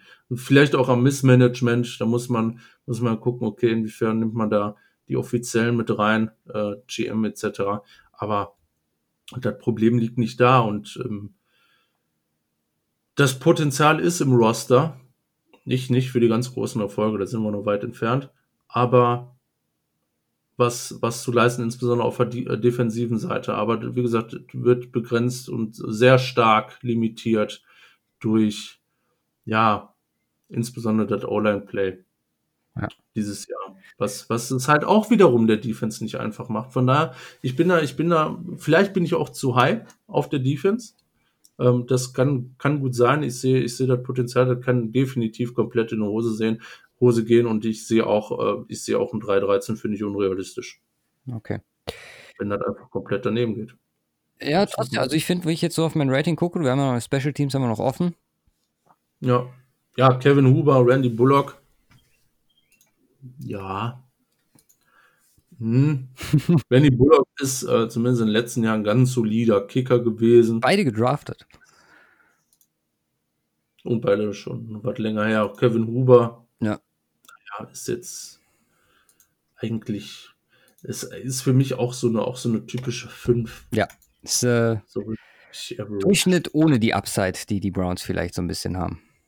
Ja. Ja von daher, ich lande insgesamt bei einer 6,17. Okay, ich dachte, wir hätten jetzt mal den Fall, dass ich äh, schlechter wäre als du. Ich habe 6,41. Aber Burrow reißt da wahrscheinlich einiges raus. So, ja, gut, das ist, äh, der Riesenunterschied. 6,41. Ja, ich bin gespannt. Was nicht Aber schlecht ist. Nee, was, was echt nicht schlecht ist, absolut. Wie gesagt, es sind ja auch ne, Right Receiver, Running Back, äh, Inside D-Line, auch Edge sind alles äh, richtig starke Positionen, die auch einen entsprechenden Impact haben. Der Quarterback, die ähm, insbesondere bei dir natürlich der Push nach der den Push nach oben da darstellt, das macht natürlich einiges aus und äh, ja, ich, ich, ich sehe, glaube ich, aber eher die, die Defense so als Key-Faktor. Das äh, man äh, hier was äh, ordentliches reißen kann. Ja. Also wie gesagt, limitiert. Wir reden jetzt nicht, oh, Top 10 Defense könnte das sein, ne? aber äh, zumindest vielleicht den Weg ins Mittelfeld zurückzufinden. Was jetzt, glaube ich, erstmal der, die erst, der erste Step sein dürfte. Ja, darüber hinaus fehlt natürlich das Potenzial, klare Sache. Aber müssen wir, müssen wir abwarten. Ja, Schedule. Schedule. Ja, ja, Bengals, letzter in der Division, haben natürlich entsprechenden Vorteil, dass sie unter das einfachere Team erwischt haben. Dürfen, ja, gleiche, gleiche Teams natürlich dahin gehen, dürfen sonst noch ran gegen, äh, was haben wir, ich glaube, die Chargers, da hat es ein bisschen schlechter erwischt, ein gutes Stückchen schlechter erwischt als die Browns. Und die, jetzt lass mich nicht lügen, hilf mir aus, Dolphins. Richtig, Dolphins. Richtig geiles Game übrigens. Dolphins, Bengals. Ja. Burrow gegen Tour. Hoffentlich. Wird richtig spannend in Woche 13. Mhm. Mal gucken, ob sie da beide Starter sind. Ja. Also bei Burrow gehe ich stark Ja, davon bei aus. Burrow sollten wir davon ausgehen, bei Tour, wie gesagt, Fragezeichen. Ja, ich meine, du hast, du hast hier eigentlich kaum ein Spiel, wo du wirklich Favorit bist. Na, du hast Spiele, wo du dann irgendwie gleich auf bist. Das sind dann Spiele gegen die Jaguars, gegen die Redskins, gegen die Giants. Ja, das war's. War's dann auch. Na, ansonsten hast du eigentlich alles Teams, die besser sind als du. Ne? Das ist, äh, ist bitter. Äh, Wie gesagt, die müssen, aber auch, auch letztes Jahr waren ja insbesondere zum Beginn der Saison da Spiele dabei, die knapp waren, tatsächlich, Jo. die sie auch hätten gewinnen können. Von daher, ähm, ja, äh, wenn, wenn, wenn alles so läuft äh, nach unseren Ratings, dann gehen, können sie sehr wahrscheinlich damit 3-13 rausgehen. Ja. Ich, ja, ich glaube, da ist der ein oder andere Upset-Win da drin. Ich, ich glaube, die haben eine Chance. Wie gesagt, viel, viel darüber hinaus ist nicht möglich und auch Playoffs ist absolut kein Thema aufgrund der Division. Ähm, sind auch, werden wahrscheinlich, ohne jetzt, glaube ich, viel hinwegzunehmen, ratingtechnisch bei uns nicht irgendwo unter den letzten fünf bis zehn Teams sein. Sehr wahrscheinlich. Ja, das ist auch klar. Ja, und dann ist der Schedule halt echt nicht dolle ne, für sie. Haben, haben da ordentlich was zu berappen mit der AFC South, mit allen AFC South Teams, mit, mit, mit ihren eigenen Teams. Da müssen, ich meine, das sind eigentlich auf dem Papier sind das sechs Losses gegen ihre Division Boys. Und das ist halt schon echt hart. Ja. Also so richtigen, so dieses Bengals Steelers, was man, was man in den letzten Jahren immer mal wieder hatte, da ist die Difference einfach deutlich zu hoch. Aber wie sagtest du letzte Woche so schön, sind alles Division Games. Ja, aber ich glaube, da ist, ist dann, ist dann, ja, ich meine, gut, aber selbst, selbst letztes Jahr, ne, ich, Beispiel bringe ich ja immer gerne an, Cardinals und 49ers, da hat auch dann keiner im Laufe der Saison gerechnet, die Cardinals da irgendwas reißen, dann waren da zwei unglaublich enge Games. Von daher, klar, kann man, kann man das auch hier sagen, wobei ich da echt wenig, wenig Optionen sehe. Also Schedule, Schedule, aber im Vergleich auch jetzt nicht wirklich krass, sind halt einfach das schlechtere Team. Ja, von daher ist das schwierig. Ich habe hier eine 4,03 gegeben. Ja, 3,91. Das ist etwas härter noch als du. Mhm. Ja, weiter zum Coaching. Zach Taylor, zweites Jahr als Head Coach, erstes Jahr, ähm, wie ich, wie ich gerade schon angedeutet hat, hatte Ansätze. Definitiv, insbesondere am Anfang der Saison. Ja, dann ging das alles auch sehr unglücklich teilweise in den Games komplett gegen die Bengals. Ja, und dann ist das halt entsprechend im Erdrutsch verlaufen. Ja. Absolut äh, schwache Saison gehabt. Ich meine, Optionen sind halt auch irgendwie gering mit der O-Line. Mehrere knappe Spiele dabei, schon gesagt. Bleibt echt abzuwarten dieses Jahr. Ich meine, eigentlich kannst du. Ich weiß auch noch nicht mal, ob du nach diesem Jahr schon großartig was sagen kannst darüber. Ich sehe da immer noch eine gewisse Upside drin, was, was das Rookie-Coaching angeht. Einfach auch, weil ich es kenne aus Erfahrung mit Kyle Shanahan. Ich meine, da lief es auch komplett beschissen die ersten beiden Jahre. Mhm. Ja, und dann, äh, und dann auf einmal wurde es äh, komplett U-Turn. Ja, das sehe ich jetzt hier nicht, klare Sache. Aber du hast halt das dicke Problem, wie auch wie hier wieder Thema des, der, O-Line. Du hast jetzt Offensive Coordinator, hast Brian Callahan. Ja, können wir, können wir, ähm, wie, wie auch bei Taylor sagen, ist natürlich ein unglückliches Jahr, um als Rookie Offensive Coordinator reinzustarten. Das Gleiche gilt für Lou Anna, Anna Rumo. Das ist, ist, ist eigentlich, eigentlich kannst du hier kein wirklich faires Rating verteilen wo du sagen kannst, ey, yo, das, das, das ist das, äh, das Potenzial. Ja. Weil er hat ein bisschen Potenzial gezeigt, er hat einfach ein scheiß Team, er ist ein Rebuild als neuer Coach. Wie, wie soll man es wie soll man's hier wirklich mit einfließen lassen ins Rating? Ja. Und irgendwo musste die Upside doch noch mit reinspielen. Aber auf der anderen Seite war es einfach eine beschissene Saison. Deswegen ist halt Arschloch, wenn ich hier eine 4,5 gebe. Ja, ich habe 4,8 gegeben, sind wir relativ nah beieinander. Du hast recht, die Punkte mit der Upside, also äh, da ist definitiv was drin. Du kannst nur nach der letzten Saison, was willst du da machen? Ja, das ist Also das Traurige. hat er es nicht geschafft, da mit seinem, mit seinem Coaching Impact zu generieren, der das Team annähernd erfolgreich macht. So, und das ist der Punkt. der ist sicherlich irgendwo vorhanden, der ist sicherlich dieses Jahr viel eher möglich, halt auch durch Rosterverstärkungen etc. Aber das aktuell gibt es keinen Ansatzpunkt. Ne? Wir haben noch ein Soundclip für, oder für die Bengals von den Bengals underscore Germany bei Instagram, die uns was zugeschickt haben. Ich würde sagen, auch da hören wir mal kurz rein. Ja, hallo, äh, von mir aus, von Bengals Germany aus. Äh, ich wurde äh, gefragt von Cover 2 Podcast, ob ich mal vielleicht ein paar Fragen beantworten könnte zu den Bengals oder zu der, beziehungsweise zu der Bengals Off-Season. So.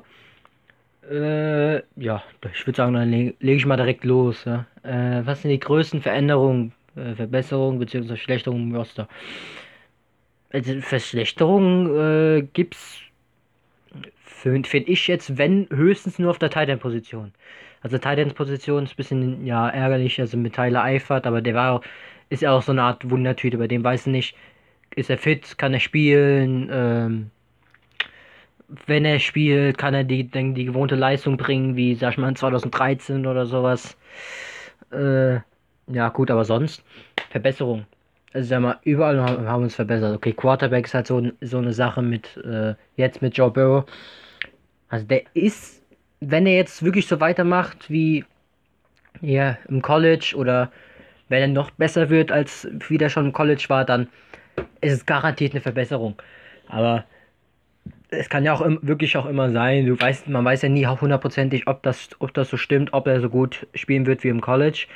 Äh, ja, Andy Dalton musste gehen, der hatte, der für einen Backup Quarterback war das einfach zu viel, zu viel Geld. Äh, ich, ich weiß, ich weiß gerade nicht mehr so genau, so 18 Millionen pro Jahr oder so hat er verdient. Also das für einen Backup Quarterback ist echt nicht so ganz gut. Ähm, Verbesserungen, wo wir uns eindeutig verbessert haben, jetzt zum Beispiel Linebacker-Position, vor allem mit dem Draft, äh, hier mit Logan Wilson, äh, Akeem Davis Gaither und Marcus Bailey, die drei Rookies, die dazukommen, die sind echt, also erstmal, sagen wir, von hinten äh, nach vorne an, sag ich mal, mit dem siebten Pick, also mit Marcus Bailey. Also er ist auch schon ein richtig guter Linebacker, der wäre ja vielleicht sogar in der zweiten, dritten Runde, vielleicht sogar dieses Jahr gegangen. Problem war, er hat sich ja verletzt an in beiden Knien, hat das, hat das ganze Jahr über äh, kaum, ich weiß gar nicht, kaum bis komplett gar nicht gespielt. Und äh, ist dann zu uns in die siebte Runde gefallen. Also, also ich fand, das ist ein relativ guter Pick noch gewesen. Dann jetzt äh, Nummer 2, äh, Nummer, also Runden-Pick, Nummer 4, also Viertrunden-Pick jetzt. Man, äh, hier, Keem Davis Gaither auch einer, den, der ist auch, den hätte man auch schon gedacht, der würde in der zweiten, dritten Runde gehen. Also, und noch hier Long Wilson, okay, bei dem hätte man wahrscheinlich gedacht, dass man in der vierten, dass in der dritten, auch vierten Runde auch geht, ungefähr. Äh, ja, Long Wilson, erstmal zu Long Wilson, der ist halt ein richtig guter, so ein altmodischer Linebacker, sagen wir so ein Pass-Coverage-Linebacker. Und ja, Cornerbacks weiß man nicht, ob, ob man sich da wirklich verbessert hat, verschlechtert hat, ob das gleich geblieben ist. Äh, ja, das kann ich nicht so gut sagen. Safeties ist noch ist auf jeden Fall ein bisschen besser geworden hier mit Von Bell als Sean Williams Ersatz, sag ich mal. Obwohl Sean Williams ja noch im Roster ist. Aber ja gut, Sean Williams wird mehr diese Linebacker-Rolle spielen, die er dieses letztes, äh, letztes Jahr schon gespielt hatte. So, die O-Line leider immer noch schlecht. Aber was soll man dagegen machen? Aber ein, eine Verpflichtung hat man ja gemacht mit äh, Xavier Suafilo und dem Rookie äh, hier Hakim äh, Denegy heißt er, glaub, äh, wird er glaube ich ausgesprochen, der ja Tackle und Guard spielen kann. Also ja, Wide Receiver ist auch so eine Sache. Jetzt noch mit äh, hier Zweitrunden-Pick T. Higgins. Also ich hoffe mal wirklich, dass AJ Green nicht äh, sich nicht verletzt, sondern wirklich spielen wird, spielen kann. Auch alle 16 Spiele, das, weil das wäre natürlich ein kompletter Game Changer. So ein AJ Queen, der wäre echt natürlich echt stark. Und ja, dann die Line auf jeden Fall mit DJ Reader noch in der äh, Free Agency und noch einem kleinen Edge Rusher mit äh, hier Khalid Kareem der wahrscheinlich auch nur für so Rotation sorgen wird, um die 5, 6, 6 wahrscheinlich holen würden, äh, werden würde. Äh, ja. Äh, sind wir damit auch durch. Eine kurze Einschätzung zum Coaching. Ja, ey, also da kann man echt nicht so gut sagen, weil davon hat man ja nicht so viel gesehen. Also Defensive Coordinator Lou Anarumo war letztes Jahr erst das, das erste Jahr bei den Bengals. Zach Taylor war letztes Jahr erst das erste Jahr bei den Bengals. Also das Coaching, äh, sagen wir die Coaching-Position bei den Bengals, also die haben auf jeden Fall Potenzial. Da würde ich bestimmt noch was machen lassen. So. Wie ist die Perspektive für die Saison auch im Vergleich zum letzten Jahr? Also die, Pers äh, die Perspektive für diese Saison ist garantiert viel besser. Also da kann ich da ja, also die ist garantiert besser als letztes Jahr. Wir haben also vor allem jetzt mit Joe Burrow, der auch garantiert bestimmt noch frischen Wind leisten kann. Auch dass man so, so viel Geld in der Free Agency ausgegeben hat für die neuen Spieler, also wie Von Bell, DJ Reader, Trey Waynes, Mackenzie Alexander, für die O-Line noch Xavier Suafilo. Also, also ich, also ich bin echt positiv überrascht, was wirklich die Off was äh, wie die Bengals diese Offseason geleistet haben. Was jetzt zu dem nächsten Punkt geht, mit äh, welchem Rekord erwartest du? Also ich sag mal, die Ceiling liegt so bei, also liegt schon hoch. Also ich würde sagen, die Ceiling liegt auch, also jetzt bitte nicht äh, wirklich hier mich haten oder sowas für alles oder also das kann auch wahrscheinlich daran liegen, dass ich ein bisschen biased bin, aber ich würde sagen, so die Ceiling, also das höchste, das höchste Rekord, was wir dieses Jahr erreichen könnten, wären sogar, wäre sogar meiner Meinung nach so ein 10, 6, 11, 5. Äh, ja, hört sich natürlich ein bisschen blöd an, aber ja, wenn man jetzt ehrlich ist, würde ich jetzt äh, sagen, so ein mh, mm, knapp so ein 6, äh, 6, 10, 7, 9, so ungefähr, würde ich jetzt äh, meinen Record, also die Record Prediction jetzt machen. Äh, ja, Sonst gibt es eigentlich nicht mehr so viel zu sagen. Äh, ja, also ich weiß, jetzt, was, ich weiß jetzt auch nicht mehr, was ich unbedingt noch sagen muss oder sagen möchte. Und äh, ja, also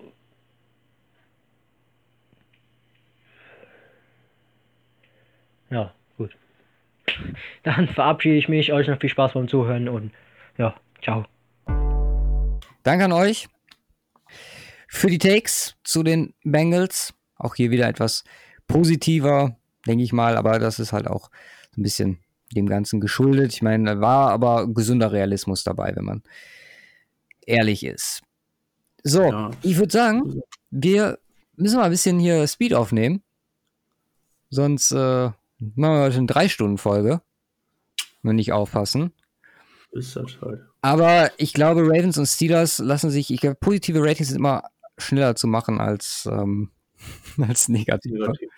Von daher starte ich jetzt mal ganz, es ist insane. Also viel Spaß bei den Ravens. Wir haben Quarterback Room, der mir extrem gut gefällt. Es ist äh, Tracy, Tracy McSorley, Robert Griffin und Lama Jackson. Ja, traumhaft. Also gerade für mich. Bei Lamar müssen wir nicht viel sprechen. Letztes Jahr der MVP muss eigentlich nur annähernd noch bestätigen, vielleicht im Passgame noch ein bisschen Luft nach oben. Aber wenn er die noch macht, dann ja, äh, kriegt er die Note nochmal erhöht, die ich hier gegeben habe. Ähm, ging letzte Woche mal so ein Stat rum, dass er äh, nur zweimal geslidet ist bei seinen 151 Runs, was ich insane finde für einen Quarterback. Mhm. Natürlich auch so ein bisschen, also das, auf der einen Seite kann man sagen, dass, das ist so ein bisschen so besorgniserregend. Auf der anderen Seite kann man natürlich auch sagen, anscheinend äh, klappt das und äh, das Glasknochen beziehungsweise die, die Sorgen, die alle hatten von Jackson, Statur etc., die braucht man anscheinend bei ihm nicht haben. Ich freue mich die Saison oder hoffe, dass bei McSorley was geht. Wir haben es letztes Jahr so ein bisschen angeteasert, dass wir von Greg Roman da vielleicht auch ein bisschen was erwarten können, ähm, wie er da vielleicht McSorley einbaut. Wie gesagt, letztes Jahr war klar, erstmal Jackson Gewohnheit etablieren und so ein bisschen, ja, für, für Klarheit sorgen wie gesagt, vielleicht sind wir dieses Jahr experimenteller unterwegs, was McSorley angeht. Würde mich extrem freuen. Es ist bei einer 9,4 bin ich ausgekommen. Ich bei einer 9 glatt. Okay. Ja. Ich sehe äh, einfach im Vergleich, ich sehe es, ähm, also Lamar Jackson muss ich jetzt nochmal bestätigen. Doch, ich sehe aber noch wir haben 9, unter Deshaun Watson. Unter Deshaun Watson? Ja. Ich guck mal gerade meinen Watson Grade an. Mein Watson Grade war bei 9,4. Ich habe den beiden dasselbe Grade gegeben. Okay. Ja, ich hatte ihn auf 9,2, also von der ja, Lamar Jackson definitiv. Ich meine, allein schon fucking scary, was der im Run macht. Ja. Wide Receiver. Duvernay mhm. kommt dazu. James Proche kommt dazu. Dritte und sechste Rund-Picks. Und vor allem Duvernay, dritte Runde, erwarte ich mir relativ viel. Du hast Miles Boykin, du hast Marquise Brown, der letztes Jahr ein erstes richtig gutes Jahr hatte, halt Deep mega gefährlich war. Kommt jetzt ins zweite Jahr, ist wahrscheinlich auch noch mal etwas besser. Willie Snead noch dabei. Es hat alles Steigerungspotenzial, aber halt auch ein paar Fragezeichen. Mhm. Ich bin ja nicht hochgegangen. Ich bin ja sogar relativ niedrig gegangen für meine Verhältnisse. Äh, wahrscheinlich bist du dann, ja, ich will gar nicht wissen, was du dann verteilt hast, aber ich habe eine 6,8 gegeben. Okay, ja, ich bin way below, ich bin bei einer 5,5 äh, gelandet. Okay, ja, ja gut. Das Verhältnis halt einfach. Ja. Mein Hollywood Brown, okay ähm, Really Snead ist, und Miles Bolkin. Ja. Und also das ist halt äh, nichts wirklich Besonderes. Also, also das ist nichts wirklich Besonderes. Der Ravens Wide Receiver Core. Ich glaube, dass sich äh, Brown als einer der Stars dieses Jahr etablieren wird. Also gerade was Wide Receiver angeht. Ich glaube, Jackson wird nochmal einen Step machen im Pass Game. Und dann, ja, Duvernay war ich halt Fan von. Von daher, ja. Da, ich sehe da einiges möglich. Running Back technisch müssen wir nicht drüber sprechen, das ist absoluter Wahnsinn. Da haben wir halt nur mhm. das, das Fragezeichen bei Dobbins. Ich hatte jetzt gerade bei den Browns Andy Janowitz als einen der, ja, oder als den zweitbesten Fullback bezeichnet. Patrick Ricard hat da, glaube ich, auch noch ein Wörtchen mitzureden. Und dann hast du halt Ingram und Edwards. Edwards immer gut als Rotation-Spieler, Ingram unglaublich gut in seiner Saison gewesen bei den Ravens. Also, ja, ihr habt mal eine 9 gegeben. Wollte jetzt nicht so mega hoch gehen, weil es halt, mhm. wenn man es vergleicht mit den Browns nochmal, ja, ich würde es nicht, ich würde es nicht schlechter nennen. Es hat das Potenzial, ähnlich gut zu sein, aber da es bei Dobbins halt ein Rookie ist, gesagt, okay, musste da nochmal einen Ticken runtergehen. Ja, ich bin auch nicht so hoch für die Browns gegangen. Ich bin aber bei einer 9,5 gelandet. Äh, weil das einfach krass ist mit Mark Ingram, Gus Edwards, J.K. Dobbins. Ähm, ich meine, die profitieren natürlich auch entsprechend vom, vom von der Ravens Offense an sich, ne, logischerweise, aber Mark Ingram war jetzt auch vorher schon ultra krass, auch bei den Saints. Von daher ich, ich, ist das ist das einfach unglaublich. Und dazu waren sie Top äh, Rushing Offense, was jetzt aber auch an Lamar Jackson, äh, Lamar Jackson hängt, die man hier ja eigentlich auch irgendwo noch mit einspielen muss. Ja, gut, das habe ich jetzt nicht getan. Nee, habe ich auch nicht gemacht, aber das ist ein, also definitiv über eine 9. Ich bin jetzt vielleicht ein bisschen high gegangen, aber 9,5 ist, denke ich mal, auch gerechtfertigt. Ja. Titans, Mark Andrews, letzte Saison Career Year. Ich bin mal bold und sage, das wird er nicht so wiederholen können. Außer irgendwie Wide Receiver technisch läuft was falsch, dann wird er die Hauptanspielstation bleiben. Dazu Boyle ist ein super Pairing. Wenn man mhm. sich das anguckt, Nick Boyle, super Run-Blocker, super Pass-Blocker. Die ergänzen sich da richtig gut. Um, Leistung wiederholbar, Fragezeichen. Bin knapp unter 9 gelandet, 8, 9, weil ich halt wirklich nicht glaube, dass er das nochmal so auf die Kette kriegt. 8,9, sorry. Ist das ja. Ich war ja Mark Andrews, ich habe eine 9,3 gegeben. Oh. Okay. Ich wäre echt auf deine Kelsey-Note gespannt. Wo du da landest. 5.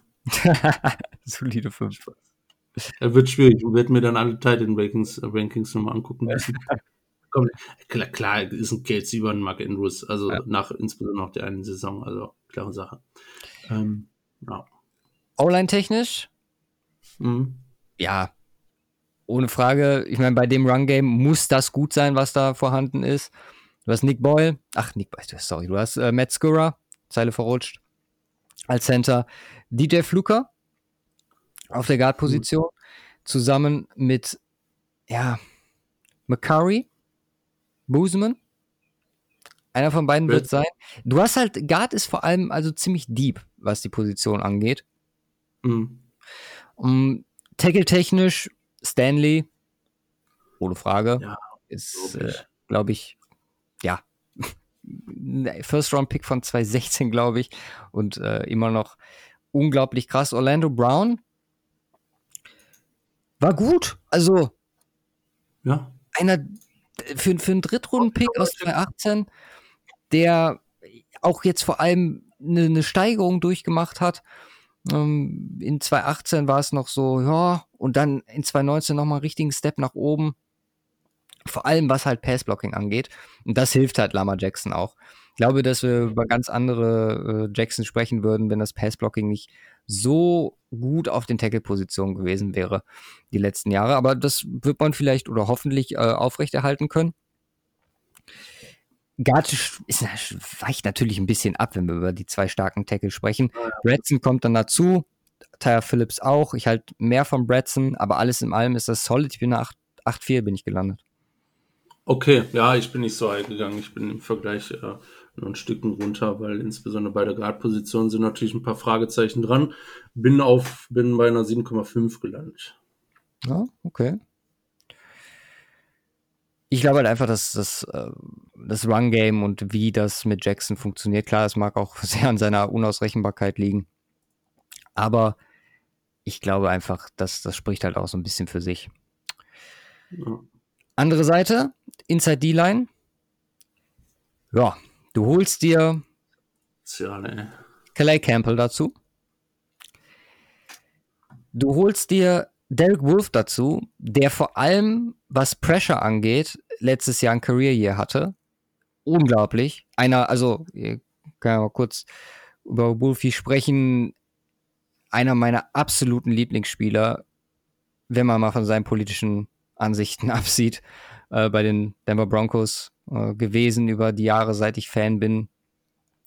Ich glaube, ich ein, ja, doch in dem Jahr, als ich, äh, ja, ein Jahr nachdem ich äh, mit Tibo auf die Broncos gestoßen bin, ist er gedraftet worden. Ist einfach auch für den Lockerroom, also auch da, ich meine, ist keine Frage bei den Rams, haben wir letztes Jahr sehr oft drüber gesprochen, dass da alles super stimmig ist. Derek Wolf ist ein super Kerl, ist einer, der steigt als erster aus dem Bus und äh, der Gegner weiß, oh scheiße, heute ist ein, ein scheiß äh, Tag für mich. Klar, immer mit Verletzungen zu kämpfen gehabt, aber wenn er fit ist, haben sie da auf jeden Fall jemanden geholt, der die Ravens D-Line auf jeden Fall bereichern wird. Kelly Campbell, wie gesagt, habe jetzt nicht viel Worte drüber verloren, weil, was willst du sagen? Unfassbar, auch jetzt vor allem die letzten Jahre. Jetzt ein PFF-Grade von über 90 seit 2016. So, also, ja, wie gesagt, äh, Case closed. Um, Deep ist das Ganze auch noch. Jared Ward und Brandon Ja. Williams sind okay bis solid. Um, Justin, Madubuki. genau. Wie Ist, spricht man ihn aus? ich würde jetzt einfach mal sagen, Marubuki. Marubuki. Madubuki. Für mich ja nicht Madu- alles täuscht. Irgendwie sowas. Aber er ist jemand, von dem ich äh, zumindest eine Entwicklung erwarten kann. Und Mhm. ähm, wo ich glaube, dass er vor allem mit den Pieces neben sich ganz gut funktionieren wird. Deswegen, ähm, Brandon Williams auch okay, wie gesagt. Ähm, bin, bin mir sicher, dass es abgehen wird. Ich habe eine 9 gegeben. Ja, ich habe eine 8,9 gegeben. Wir haben heute Ich noch keinen äh, auf den Punkt gehabt. Ne. Ah, kommt noch. Ja, glaubst du? Weiß ich nicht. Ah, immer. Aber es ist halt, es ist mega gut. Also, wie gesagt, ein paar Fragezeichen sind dabei, weil Wolf, wie gesagt, äh, geht gut mit ihm um, dann wird er euch das danken. An einem anderen Wet-Day, vor allem in den Trainingcamps. Die ist er auch gewohnt. Aber ja, wie gesagt. Edge, Matt Judon, Institution ohne Frage top. Daneben Bowser, der ganz gut mitrusht und Ferguson, der in Coverage seine Stär- Stärken hat. McPhee ist auch ganz gut gegen den Run. Das ist durchweg gut bis solid, aber auch nicht mehr. Also von Judon Mhm. haben wir schon bessere Saisons gesehen. Um, auch wirklich eine ja, Institution bei den Ravens. Bin hier oder musste hier ein bisschen runtergehen, bin aber immer noch bei einer 8-3 ausgekommen. Wow, okay, ja, ich bin way below. Ich bin bei einer 7. Oh, okay. Wir werden einen Das, deutlichen ähm, Unterschied bei den Ravens haben. Ich sehe da, die glaube ich, deutlich besser als du. Ja, glaube ich auch. Aber ja. Also wie gesagt, das ist äh, im Vergleich zu den Top-Teams da Edge technisch ist da ein großer Unterschied. Sehe ich da. Also. Ja, aber meine, die Top-Teams heißt, gehen auch in die das-. Ja, ja, ja, klar, aber ich, ich finde, finde auch im Achterbereich, da, ist, da gibt es nur den einen oder anderen, der hat da einen besseren Spieler. Ne? Zum Beispiel bin ich, ja, also ich meine, das ist aber auch so ein Phänomen der Ravens, ist, was die Defense angeht, die äh, ballern halt immer so durch, ist so ein bisschen wie die Bills. Ja, Die, die kriegen das irgendwie trotzdem hin, wobei individuell äh, es da Teams gibt, die einfach besser sind. ja. Ja, Linebacker haben wir LJ Ford und ein paar Junge dabei. Vor allem Malik Harrison und äh, Patrick Queen, einer der Steals. Um, für viele, für mich nicht, des Drafts. Es ist so spät an 28 dann gedraftet wurde. Sind Rookies, jung, wird zusammenwachsen. Das ist wahrscheinlich die Steigerung von Taki Taki und Williams. Äh, ach, von äh, Taki Taki und Wilson bei den Browns, die jetzt über Jahre da das, äh, den Linebacker-Korps der Ravens bestimmen werden. Ich habe mir 7-4 gegeben mit, ähm, ja, deutlicher Upside sogar noch dabei. Weil Ford auch super war letztes Jahr. Ja, Zumindest. in 270 Snaps. Ja, ja, genau. Zumindest in den Snaps, die er gespielt Ja, hat. auch, auch äh, ein paar Saisons mit limitierten Snaps gehabt. Also, ich meine, die, die beiden, die können gut zusammen funktionieren, definitiv. Und auch Malik Harrison als Drittrunden-Pick. Ähm, aber da sind einfach nur dicke Fragezeichen dran. Ja, aber Patrick Queen, siehst du das 6,2 Fragezeichen zu dick? Ja, es ist, ja, sorry, aber das ist für mich jetzt kein, äh, kein ähm, Chase-Boy, äh, den man, den man so extrem mit ein, einplanen kann. Ich meine, das äh, ist gut und ja, ich meine, Linebacker habe ich auch eigentlich gesagt, okay, First Round technisch sehe ich da nicht viel. Für die Positionsgruppe weiß ich nicht, ob man bei Queen nicht wirklich sagen kann, okay, da wird.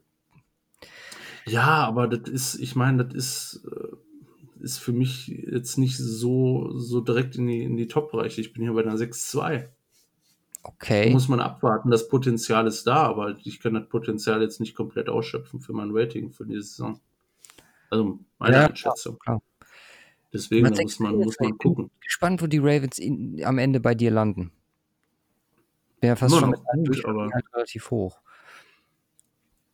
Um, Cornerbacks, Cornerbacks. da sprechen wir dann schon wieder über ja sehr sehr solide. Peters hätte ich persönlich nicht gedacht, dass er nach LA wieder so aufgeht. Ja. Deswegen will ich auch da jetzt nicht, bin ich auch jetzt nicht zu hoch gegangen im Rating, obwohl er halt insane gut war.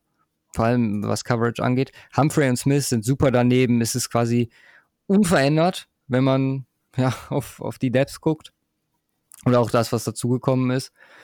Deswegen, also ich mag den Chor. Rundherum 8,5.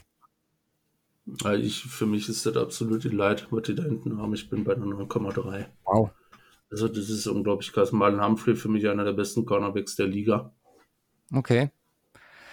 Ähm, ich insbesondere halt in der auch Coverage. Es sind halt auch drei du? First-Round-Picks, ne? muss man mal sagen. Ja, gut, ja, gut, klar, aber ich, die, die bringen es einfach unglaublich. Jimmy Smith natürlich mit seiner krassen Erfahrung, auch in dem Bereich. Äh, wie gesagt, ich halte das für unglaublich krass und die dürften richtig ausrasten. Ja, Ich, ja, Ja, wie gesagt, ich letztes Jahr, die waren halt, also wenn man von den Top Top Guys spricht, dieses Jahr waren sie, äh, vom letzten Jahr waren sie, sind sie zumindest nicht rangekommen, bis auf Peters, der aber alleine durch seine Karriere so ein bisschen Fragezeichen birgt. Immer mal wieder ein Jahr dazwischen gehabt, wo es nicht ganz so gut war.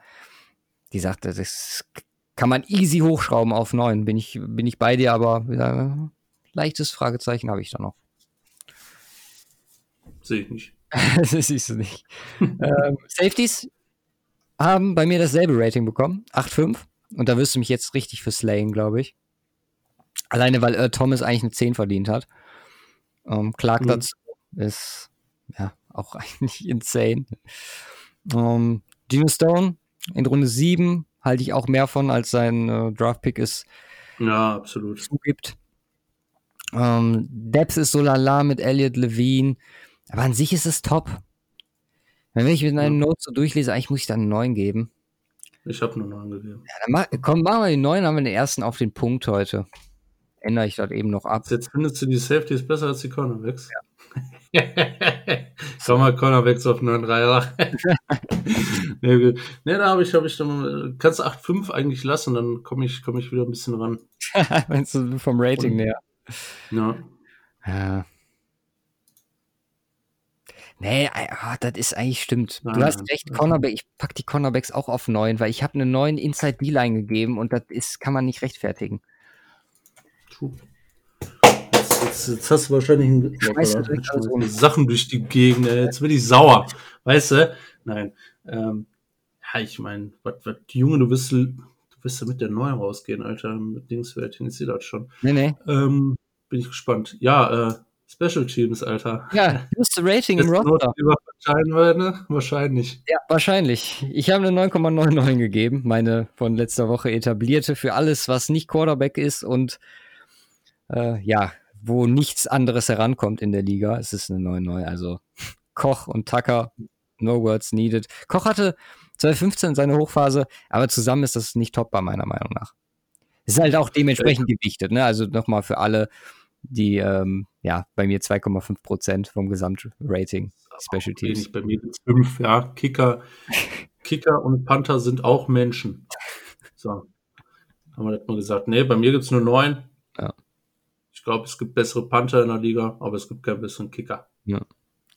Und auch nur wenig bessere Panther. Ja, Gesamtrating ist 8,68. Okay, 8,15 bei mir. Alles klar. 6 leg ich mich am Arsch, ey. Was hattest du denn? für- ja, Okay, ne, das passt. Passt. Pa- Passt alles nur in Rahmen, äh, ins Verhältnis hier. Also, das, äh, ne? Ge Achso, nee, sind wir auch gar nicht bei den Soundclips. Wir gehen erstmal noch zum Schedule. Natürlich Coaches? und Coach. Die ja, Ravens vom Schedule 4,22 sind halt Favorit in allen Games, die sie spielen, wenn mich nicht alles täuscht. Klar, Auch gegen die Steelers? Fragezeichen. gegen die Steelers bei mir ganz klar. Ja, Auch gut, gegen die Chiefs? City, Fragezeichen. City. Ich habe die Chiefs schon gemacht und ich kann zumindest vom Roster verraten, dass die Ravens besser sind. Ja, gut. Herzlichen Glückwunsch. So, so viel dazu. Dafür, obwohl, ja, Coaching gleich. Mm, ja, bis auf das Chiefs-Game in Woche 3, was äh, insane wird, das frühe Highlight der Saison, äh, was sie glücklicherweise zu Hause haben. Ähm, ja, sind sie durchweg Favorit, haben ab und zu mal härtere Brocken dabei. Wir reden über Philly, wir reden über die Colts, wir reden über die eigene Division mit Pittsburgh und Cleveland. Houston dabei, schon gesagt, die Divisions, die wir hatten. Bye Week ist in Woche 8 nach dem Pittsburgh-Spiel. Also auch da relativ, äh, ja, für, für meine, also für meine Sichtweise ein sehr, sehr guter Zeitpunkt. Das ist, das ist in Ordnung. Das wird äh, eine erfolgreiche Saison für die Ravens, glaube ich, ohne Frage. ja, ja, absolut. Bei mir ist es ein 4,41. Äh, Wie gesagt, sind häufig Favorit. Ja. Definitiv. Coaching-technisch, John Harbaugh, Institution, Don Martindale daneben. Seit letztem Jahr super Pairing, die sich um die Defense kümmern. Und Greg Roman, der crazy Werdegang hinter sich hat. Also, Ja. viel Line gecoacht, also in der NFL, da seine Einflüsse Chris Palmer, Joe Pendry, Dom Capers, der ihn eigentlich zu jeder Station mitgezogen hat, sei es jetzt Houston oder die Panthers gewesen. Und dann Stanford Tight Ends Coach und instantly zum Offense Coordinator bei den 49ers und äh, Bills und jetzt seit 2017 bei den Ravens aktiv. Run Game First. Run Game First, genau. Ähm, da hat er, es ist halt, das ist ein Traum-Coaching-Staff für das Roster, was da zusammen ist. Also, ich meine, bei Harbo schwanken oder sind wir ja auch immer mal wieder die Jahre so ein bisschen durchgeschwankt, was das Rating angeht. Für mich hatte zumindest letztes Jahr oder der Coaching-Staff insgesamt mit der Adaption, wo alle sich gefragt haben, kann das Mhm. was oder wie wird das nach dem Weggang Mhm. von Flecko und wie wird das jetzt mit Lama Jackson? Wie können die das Roster oder gehen die den Schritt und diesen Mut zu haben, das zu gehen, das so durchzuziehen und das im Endeffekt dann, ja, das so erfolgreich zu gestalten, bringt sie für mich in das, äh, in die Elite, Elite Coaching Ranks. Ich habe eine 9,5 gegeben. Ich habe nur 9 gegeben, ja. Der, der, Erfolg, der Erfolg in den Playoffs. Also das, äh, es hängt ihm noch so ein bisschen nach, klar, ein Super Bowl mit Flecken. Ne? Das ja. verdient, ne? Aber ähm, ja, also definitiv, also neun, da werden nicht so viele reinkommen. Ne? Shannon ist nicht reingekommen, McVay ist nicht reingekommen. Nahabo kommt rein. Bei dir, bei mir ist. Äh, bei mir. Bei mir ja. ist Shannon reingekommen. Mit nur neun. Ich weiß. Ich wollte nicht so arrogant sein. so. Josh Hawkins, ja, das ist krass. Du hast eine 9,5, holy fuck, ey. Ja. Das ist das ja way above. Die... Dann hast du insgesamt eine 8,41. Ja. Eine 8,41, holy fuck. Ich habe eine 7,99. Oh. Oh, unter der 8 für die Ravens, nicht schlecht. Ich glaube, ich weiß nicht, ob ein Team überhaupt über die 8 kommt bei mir. Oh, auch bei mir schon.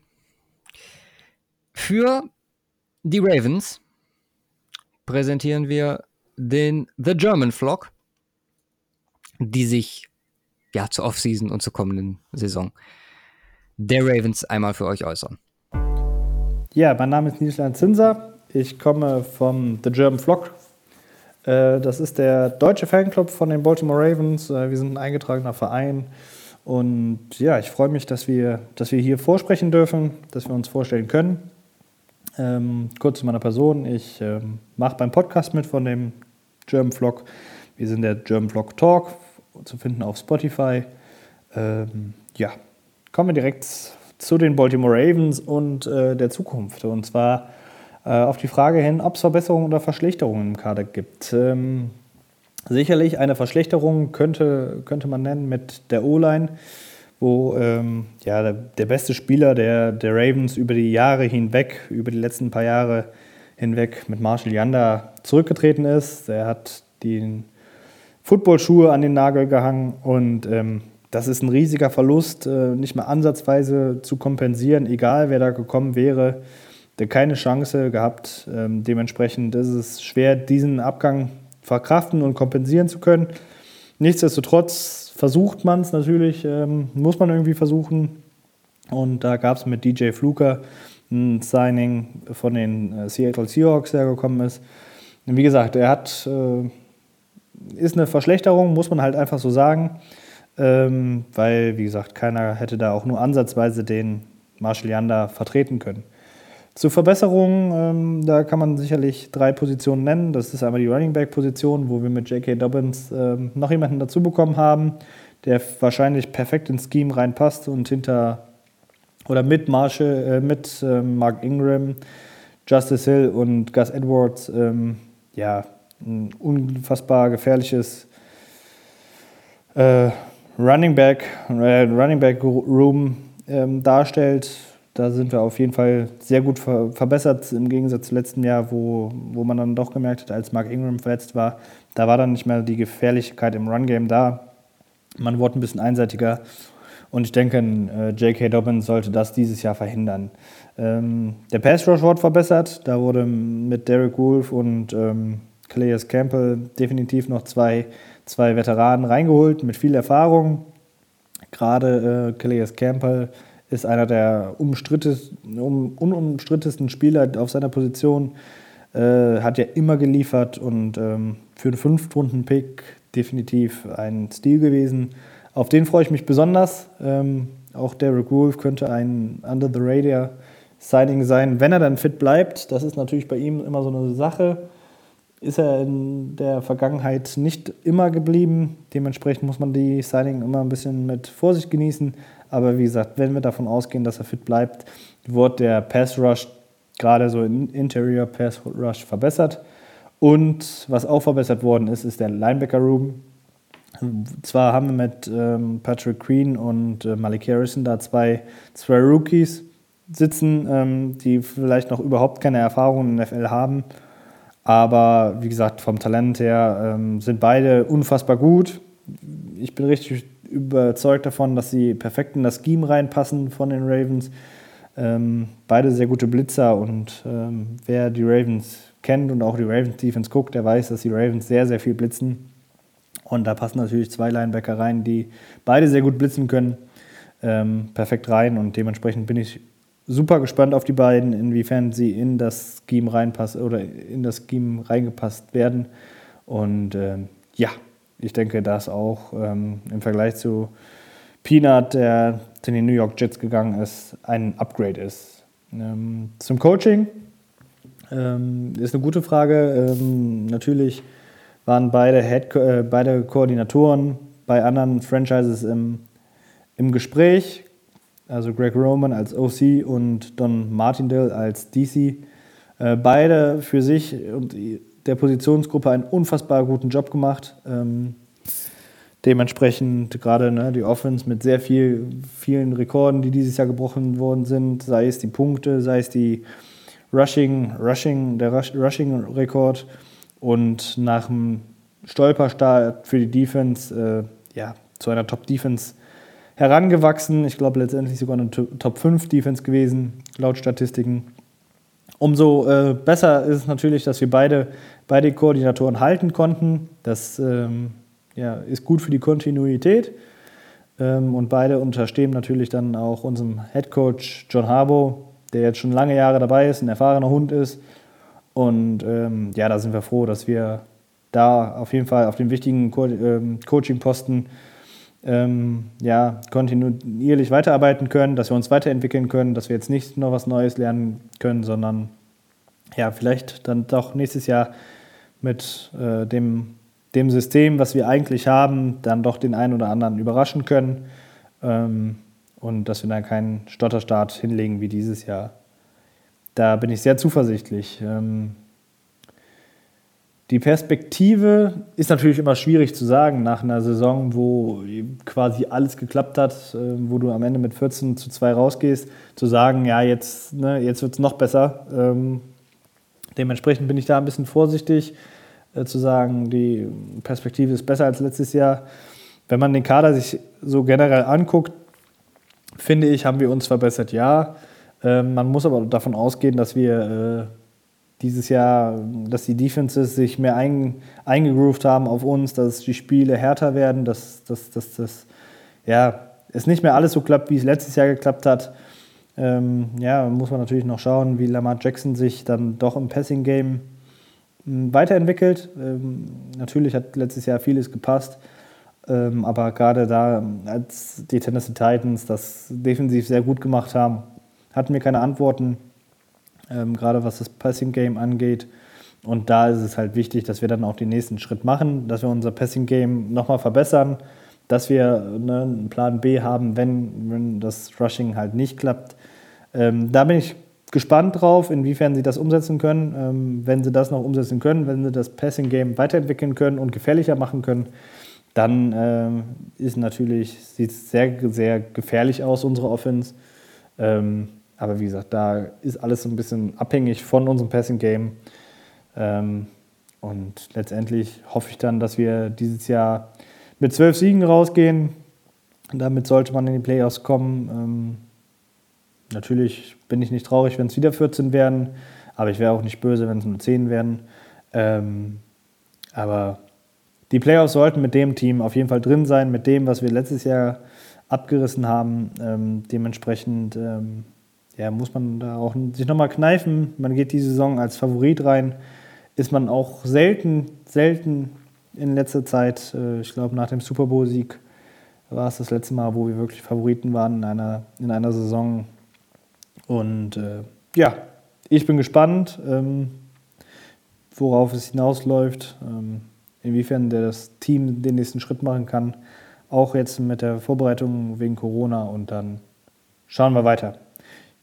Danke, dass wir hier sein durften und äh, ja, noch viel Spaß. Ciao. Vielen Dank an euch. Super Takes.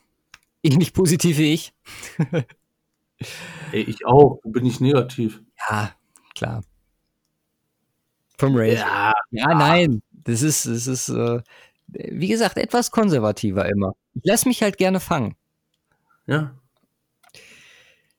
So, einen haben wir noch. Paxton Lynch's Team. Paxton Lynch's Team, also klare 10 auf der Quarterback-Position, fangen wir damit an. Nee, ich möchte gerade was sagen, aber das klingt so böse. Ich versuche es abzuschwächen. Wir haben Big Ben und ganz viel Schrott auf der Quarterback-Position. Schön abgeschwächt. Also echt, also Mason Rudolph scheiße, Paxton Lynch ist scheiße und Devlin Hodges ist auch scheiße. Da haben wir da draus. Big Ben ist krass, kommt von einer Verletzung. Also ich meine, unglaubliche Yardmaschine. Hier und da hat er Interceptions, aber das gehört halt dazu, wenn er äh, regelmäßig fünf Touchdowns im Spiel wirst. Ja, und regelmäßig über 5000 Yards wirfst. Ich, ich ist er einer, ist er der Einzige oder einer der wenigen, die mehrere 5000 Yard plus Saisons hat? Big Ben ist eine fucking Maschine. Big Ben wird als fucking Maschine zurückkommen. Ich gebe hier aufgrund des Alters mittlerweile und des äh, Jahres raus, gebe ich einen leichten Abschlag und lande deshalb nur bei einer 8,5. Okay, bin ich ja fast schon beruhigt, dass du nicht in die Neuner gegangen bist. Ja. Ja, das Potenzial für eine 9 ist wieder drin. Ich meine, Tony Brown ist nicht am Start, spielt ja auch eine Rolle. Aber sorry, Big Ben ist fucking Maschine. Es besteht aber auch die Möglichkeit, dass er sich wieder verletzt und dass er alt ist und dass da die Regression einsetzt. Was hast du? 8,8. 7,8. Wow. Ja. So, das ist jetzt spätestens der Zeitpunkt, an dem man äh, an deiner Intelligenz zweifeln darf, nachdem du Philip Rivers und Big Ben so hart hatest und stattdessen Boys wie ich sehe noch mal Josh Rosen feierst. Josh Rosen hat von mir kein gutes Rating bekommen. Noch nicht. Das, das kommt noch. noch. Ja, ich, dann, und ich weiß gar nicht, ob ich da in die Neuner gehen darf, weil ich als äh, Tour und Rosen Fanboy, da muss ich eigentlich. Nein. Da muss man 10 nehmen, ne? Nein, Ernst, ich sehe ihn noch besser als, äh, als Rivers. Äh, ja, ich auch. Im Vergleich und dann halt 7, 8. Hier, ich, ich hoffe es für die Steelers, dass es was wird. Ähm, ich habe so meine Fragezeichen. Ich bin, bin skeptisch bei den, die, also die alten, die alte Garde kommt in den Bereich, wo, ja, wo, wo der, der Skepticism bei mir zu groß wird, um noch die Top-Top-Ratings zu verteilen. Bis auf vielleicht einen. Ja. Wide Receiver.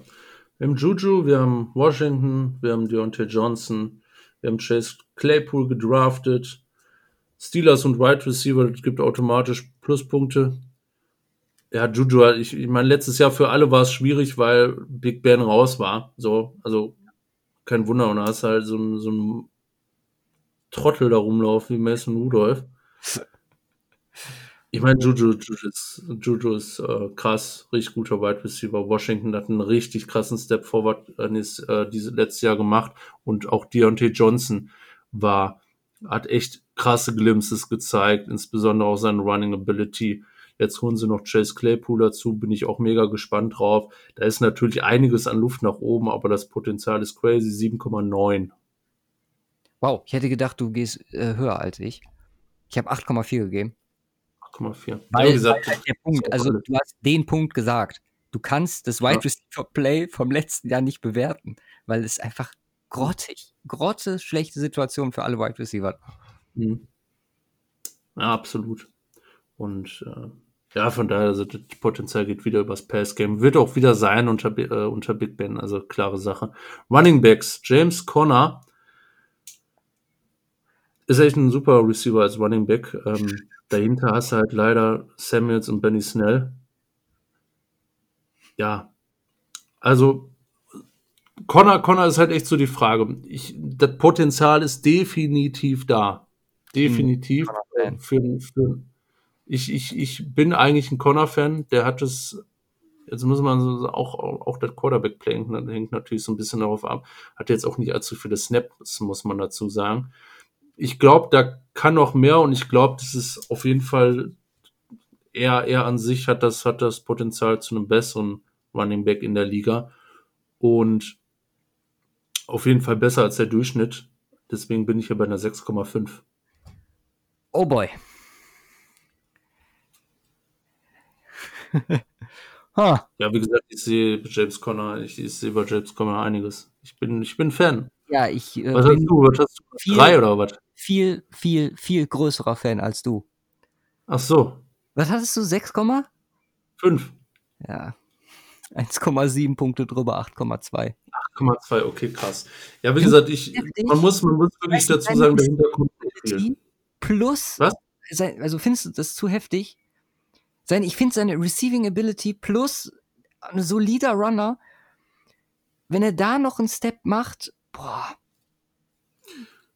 Ich sehe das, sehe das richtig. Das, das Step muss natürlich auch noch kommen und dahinter ist halt nicht wirklich was. Das ist halt, du hast jetzt keinen, wo du hoffentlich sonst verlassen kannst. Nein, das stimmt schon. Immer ganz Wie gesagt, 8,2, das Potenzial ist da. Jetzt muss man, äh, muss man auch so ein bisschen gucken, was in der Vergangenheit passiert ist. Und das war halt nicht Top-Notch-Value. Ich feiere ihn ultimativ.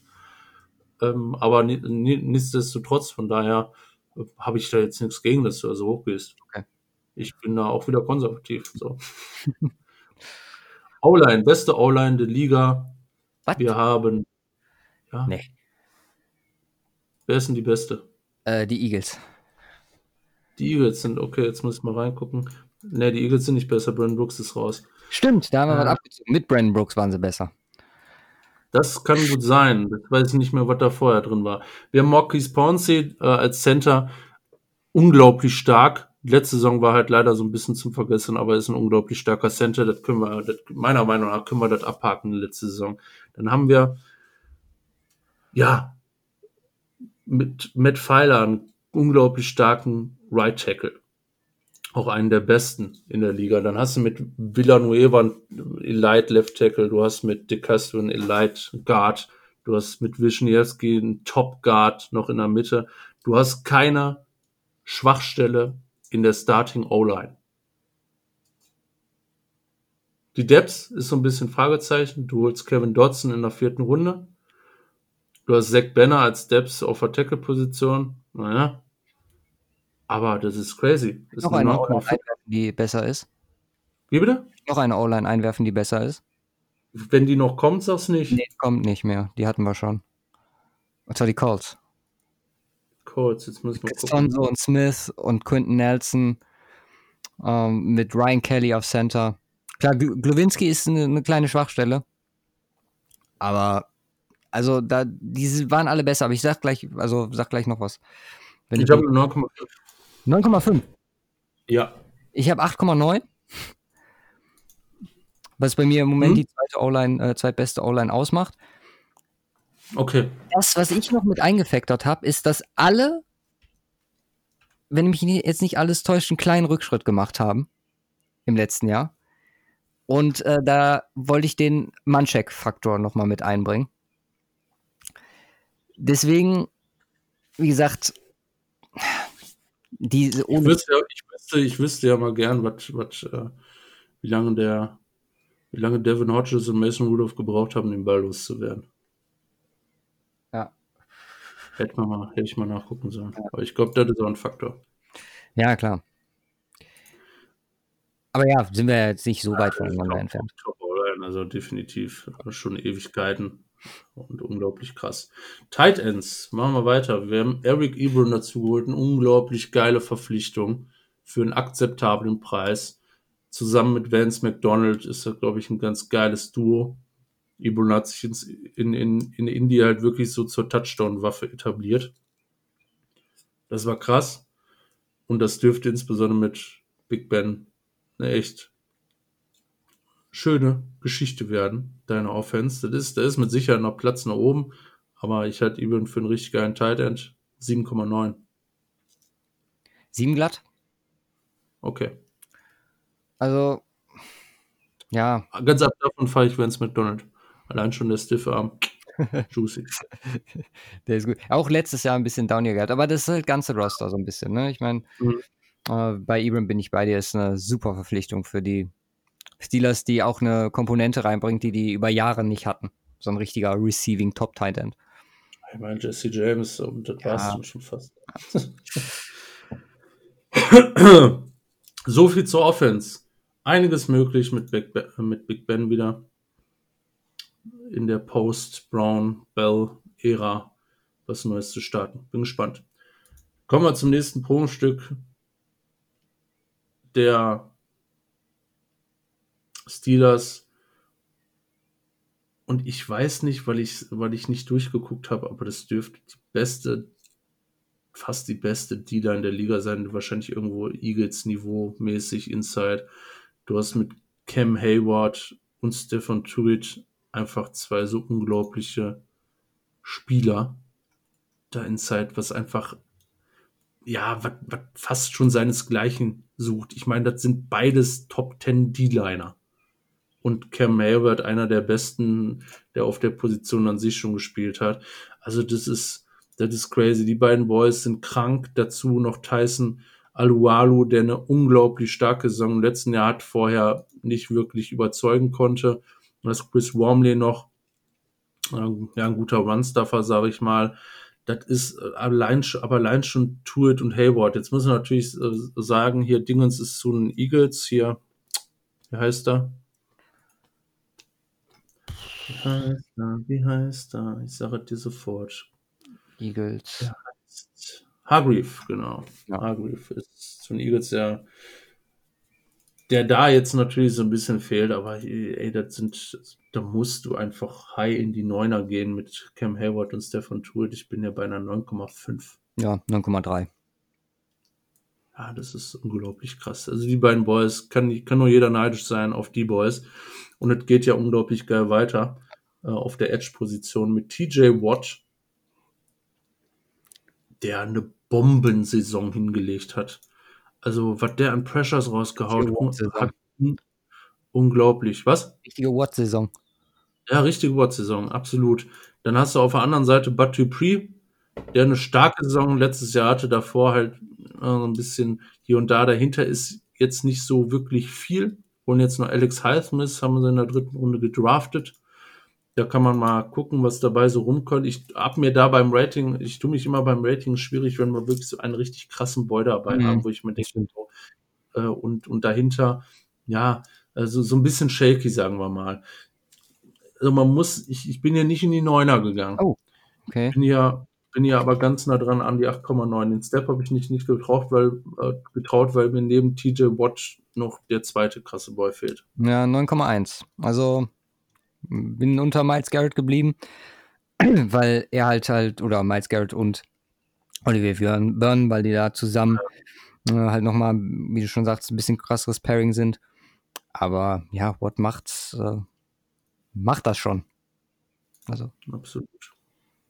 Ja, es ist, es ist krass. Also die D-Line ist fucking scary. Ich meine, man hat letztes Jahr die Defense gesehen und es geht entsprechend weiter, also fast entsprechend weiter. Defense, äh, Defense Linebacker. Die Depth ist so ein bisschen fraglich. Wir, haben- wir, werden, äh, wir haben da zwei Boys. Wir haben Devin Bush und Vince Williams. Devin Bush mit einer ganz soliden Rookie-Saison. Da ist noch deutlich Upside mit drin. Vince Williams, der eine richtig starke Saison hat. Das ist, also wir haben ja deutlich Upside. Es äh, ragt definitiv nicht in die Top-Linebacker-Position der Liga rein. Ich möchte hier aber schon noch eine 7 geben. ja, 7,8 war ich, bin ich noch besser als du. Um, Okay. Also wie gesagt, Ja, Devin Bush hat Upside, also- unglaublich viel Upside noch, ja. Genau. Ja, die spielen, spielen halt häufig mit fünf Backs hinten. Ähm, allein schon aufgrund, äh, beziehungsweise mit, mit äh, halt mit der Dreier, Dreier-Line vorne und zwei Edge-Rushern. Entsprechend hat man im Regelfall weniger Platz für, für einen, einen Linebacker Inside. Das machen die beiden Boys unter sich aus im letzten Jahr. Bush und Williams, ja, und definitiv bei Bush äh, bin ich mal gespannt. Ich gehe davon aus, da wird nur ein Step kommen nächstes Jahr. Ja, und damit gehen wir in die Secondary, die auch unglaublich überzeugt hat letzte Saison. Ja, allgemein die ganze Defense. Ich war ja, glaube ich, beste Defense im Stretch der letzten Wochen. Sechs, sieben, acht Wochen oder was. Und das wird dieses Jahr, glaube ich, nicht anders starten.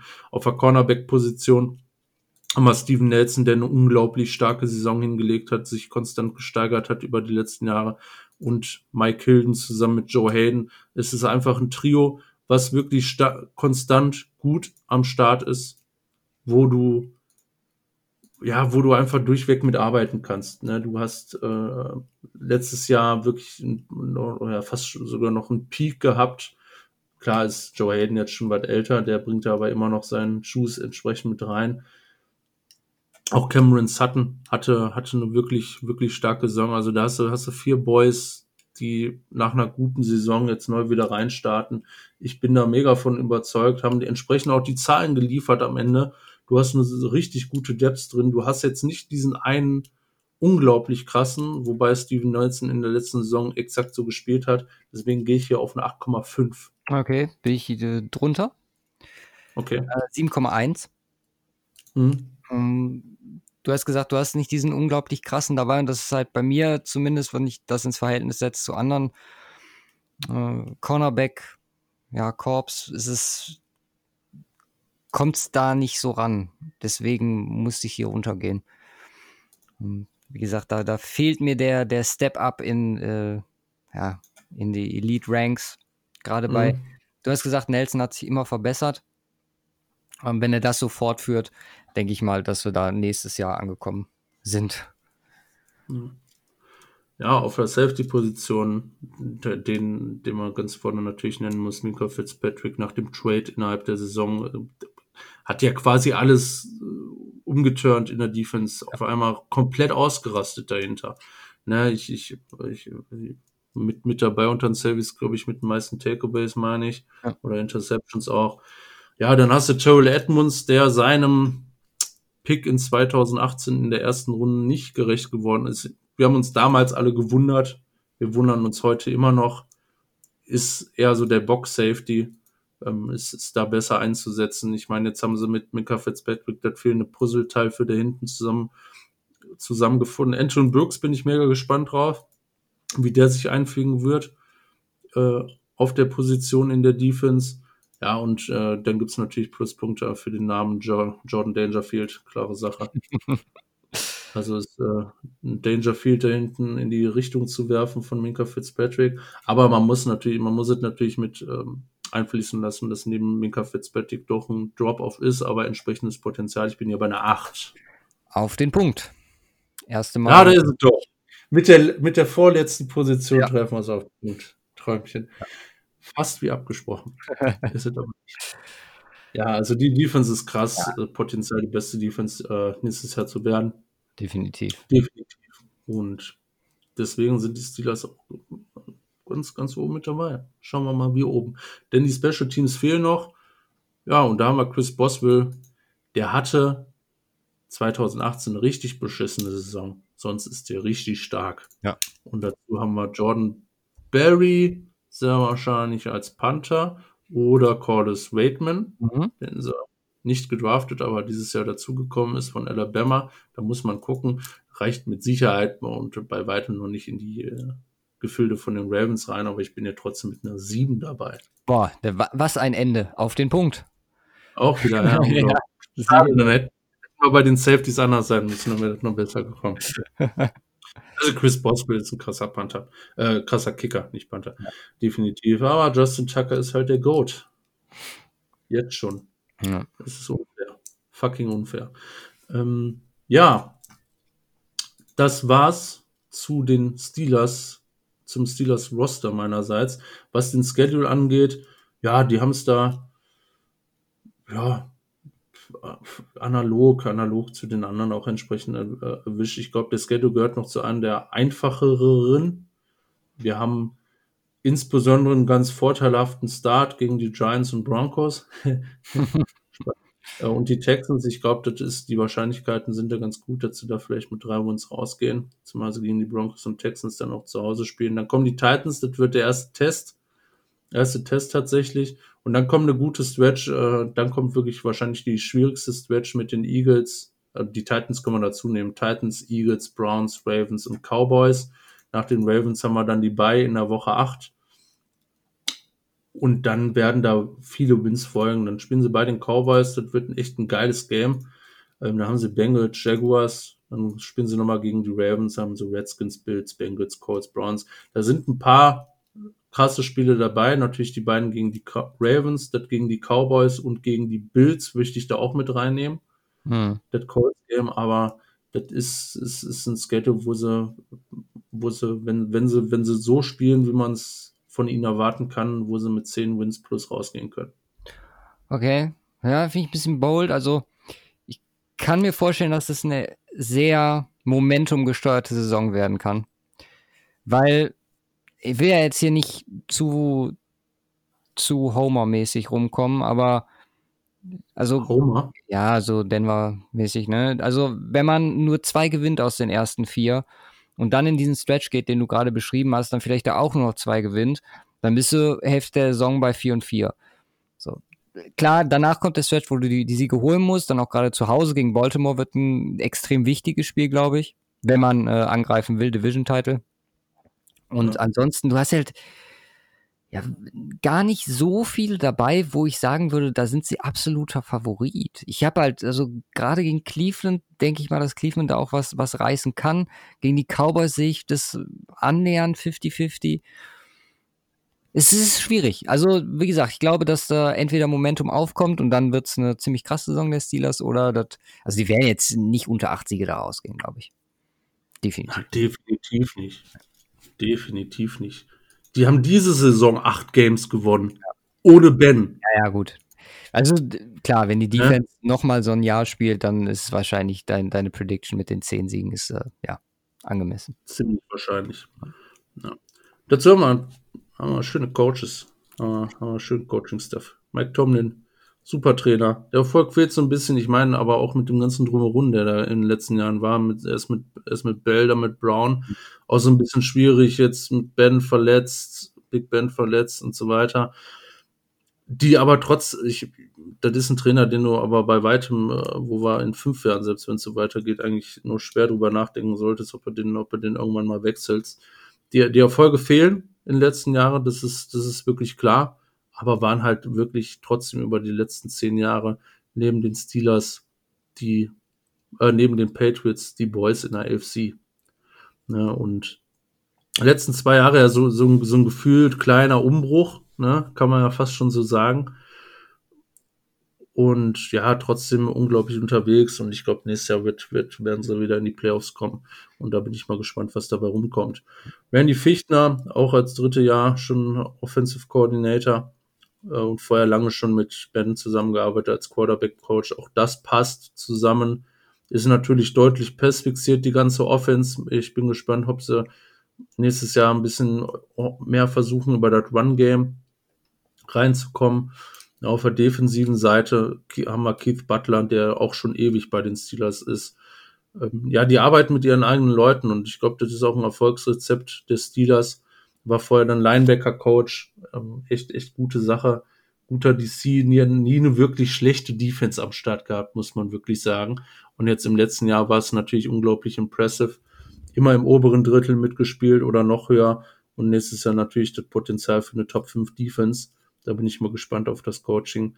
Also, das, ja, das ist, äh, das ist ein richtig guter Coaching-Stuff, dem leider über längere Zeit schon der Erfolg fehlt, weswegen ich hier etwas defensiver unterwegs bin und bei einer 8,3 lande.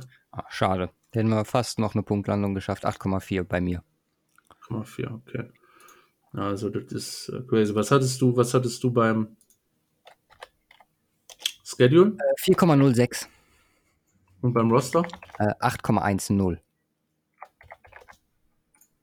Oh, du bist schlechter bei den Steelers als ich. Wow, erste Das Mal. hat man selten, dass ich irgendwo schlechter bin. Äh, Dass ich irgendwo besser bin als Erste du. Mal, ich, Redskins eine Punktlandung geschafft. Ich guck gerade mal durch. Nicht? Tat. Nein, doch, die Colts hatte ich besser als Ah, du. okay, okay. Ich dachte, das wäre und die Jaguars hatte ich besser als du. Da haben wir schon zwei. Okay, also bei, bei, also bei uns klare Reihenfolge. Ja, auch hier Ravens. Bei dir ein deutliches Stück vor den Ja. Steelers. Bei mir nicht so weit entfernt. Dann kommen die Browns mit gutem Abstand. Und dann nochmal mit gutem Abstand die Bengals. Ja, jetzt haben wir zu den Steelers leider zeitlich nicht mehr hinbekommen. Es war wirklich knapp. Aber sollte ich es jetzt noch irgendwie hinkriegen, werde ich äh, es einschneiden und mich dann nochmal während dem Schnitt äh, bei euch melden. Aber das würde dann jetzt an dieser Stelle kommen. Ansonsten ähm, würde ich jetzt halt einfach noch zwei, drei Takes mit reinnehmen, die wir geschickt bekommen haben. Und zwar äh, Juju, Bounceback Player of the Year. Ja, möglich. Ja. Bin ich, unterschreibe ich. Ähm, AFC North, Fokus auf Trainer und Teams als äh, entscheidendes Kriterium.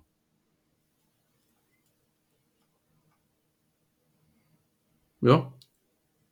Siehst du, Also, also, klar, es hängt von es hängt äh, ich meine, die Trainer und Team, äh, umfasst jetzt eigentlich quasi alle Faktoren, die überhaupt 'n Einfluss haben auf 'n Erfolg. Ja.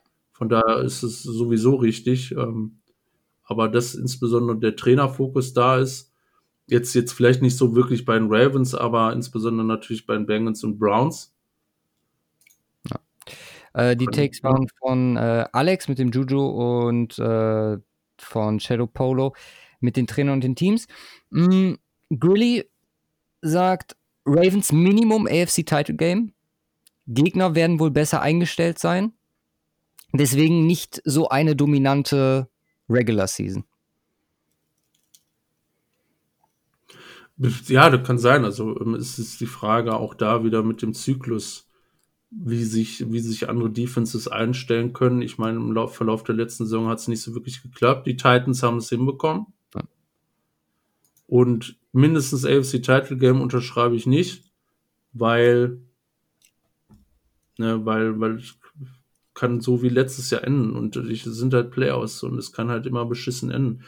Jetzt haben sie die Erfahrung, sage ich mal, aus 2 Jahren, äh, Playoffs, äh, wieder hintereinander, äh, komplett raus, aber ja, ich meine, wer gegen die Titans rausfliegt, der muss jetzt erst mal das Gegenteil beweisen, bevor ich ihm, äh, da ganz oben, äh, rechne und, äh, die, die wo wo ich sagen würde, in der AFC sind definitiv am Start, sind halt die Chiefs. No. Und daneben muss man echt mal abwarten. Und der letzte mit einem kleinen Augenzwinkern von den German Seahawkers, der Take, Lama Jackson bricht sich den Fuß.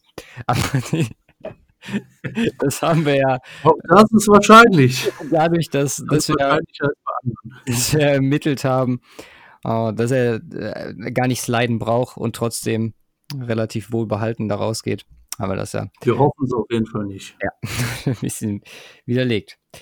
Gut, ich hoffe, dass wenn ich die Takes jetzt hier reinschneide, beziehungsweise die Soundclips, dass wir unter drei Stunden bleiben. Ich glaube aber, dass wir gut an die drei Stunden rankommen. Deswegen. Lohnt sich doch. Bitte? Lohnt sich doch. Ja, lohnt sich doch.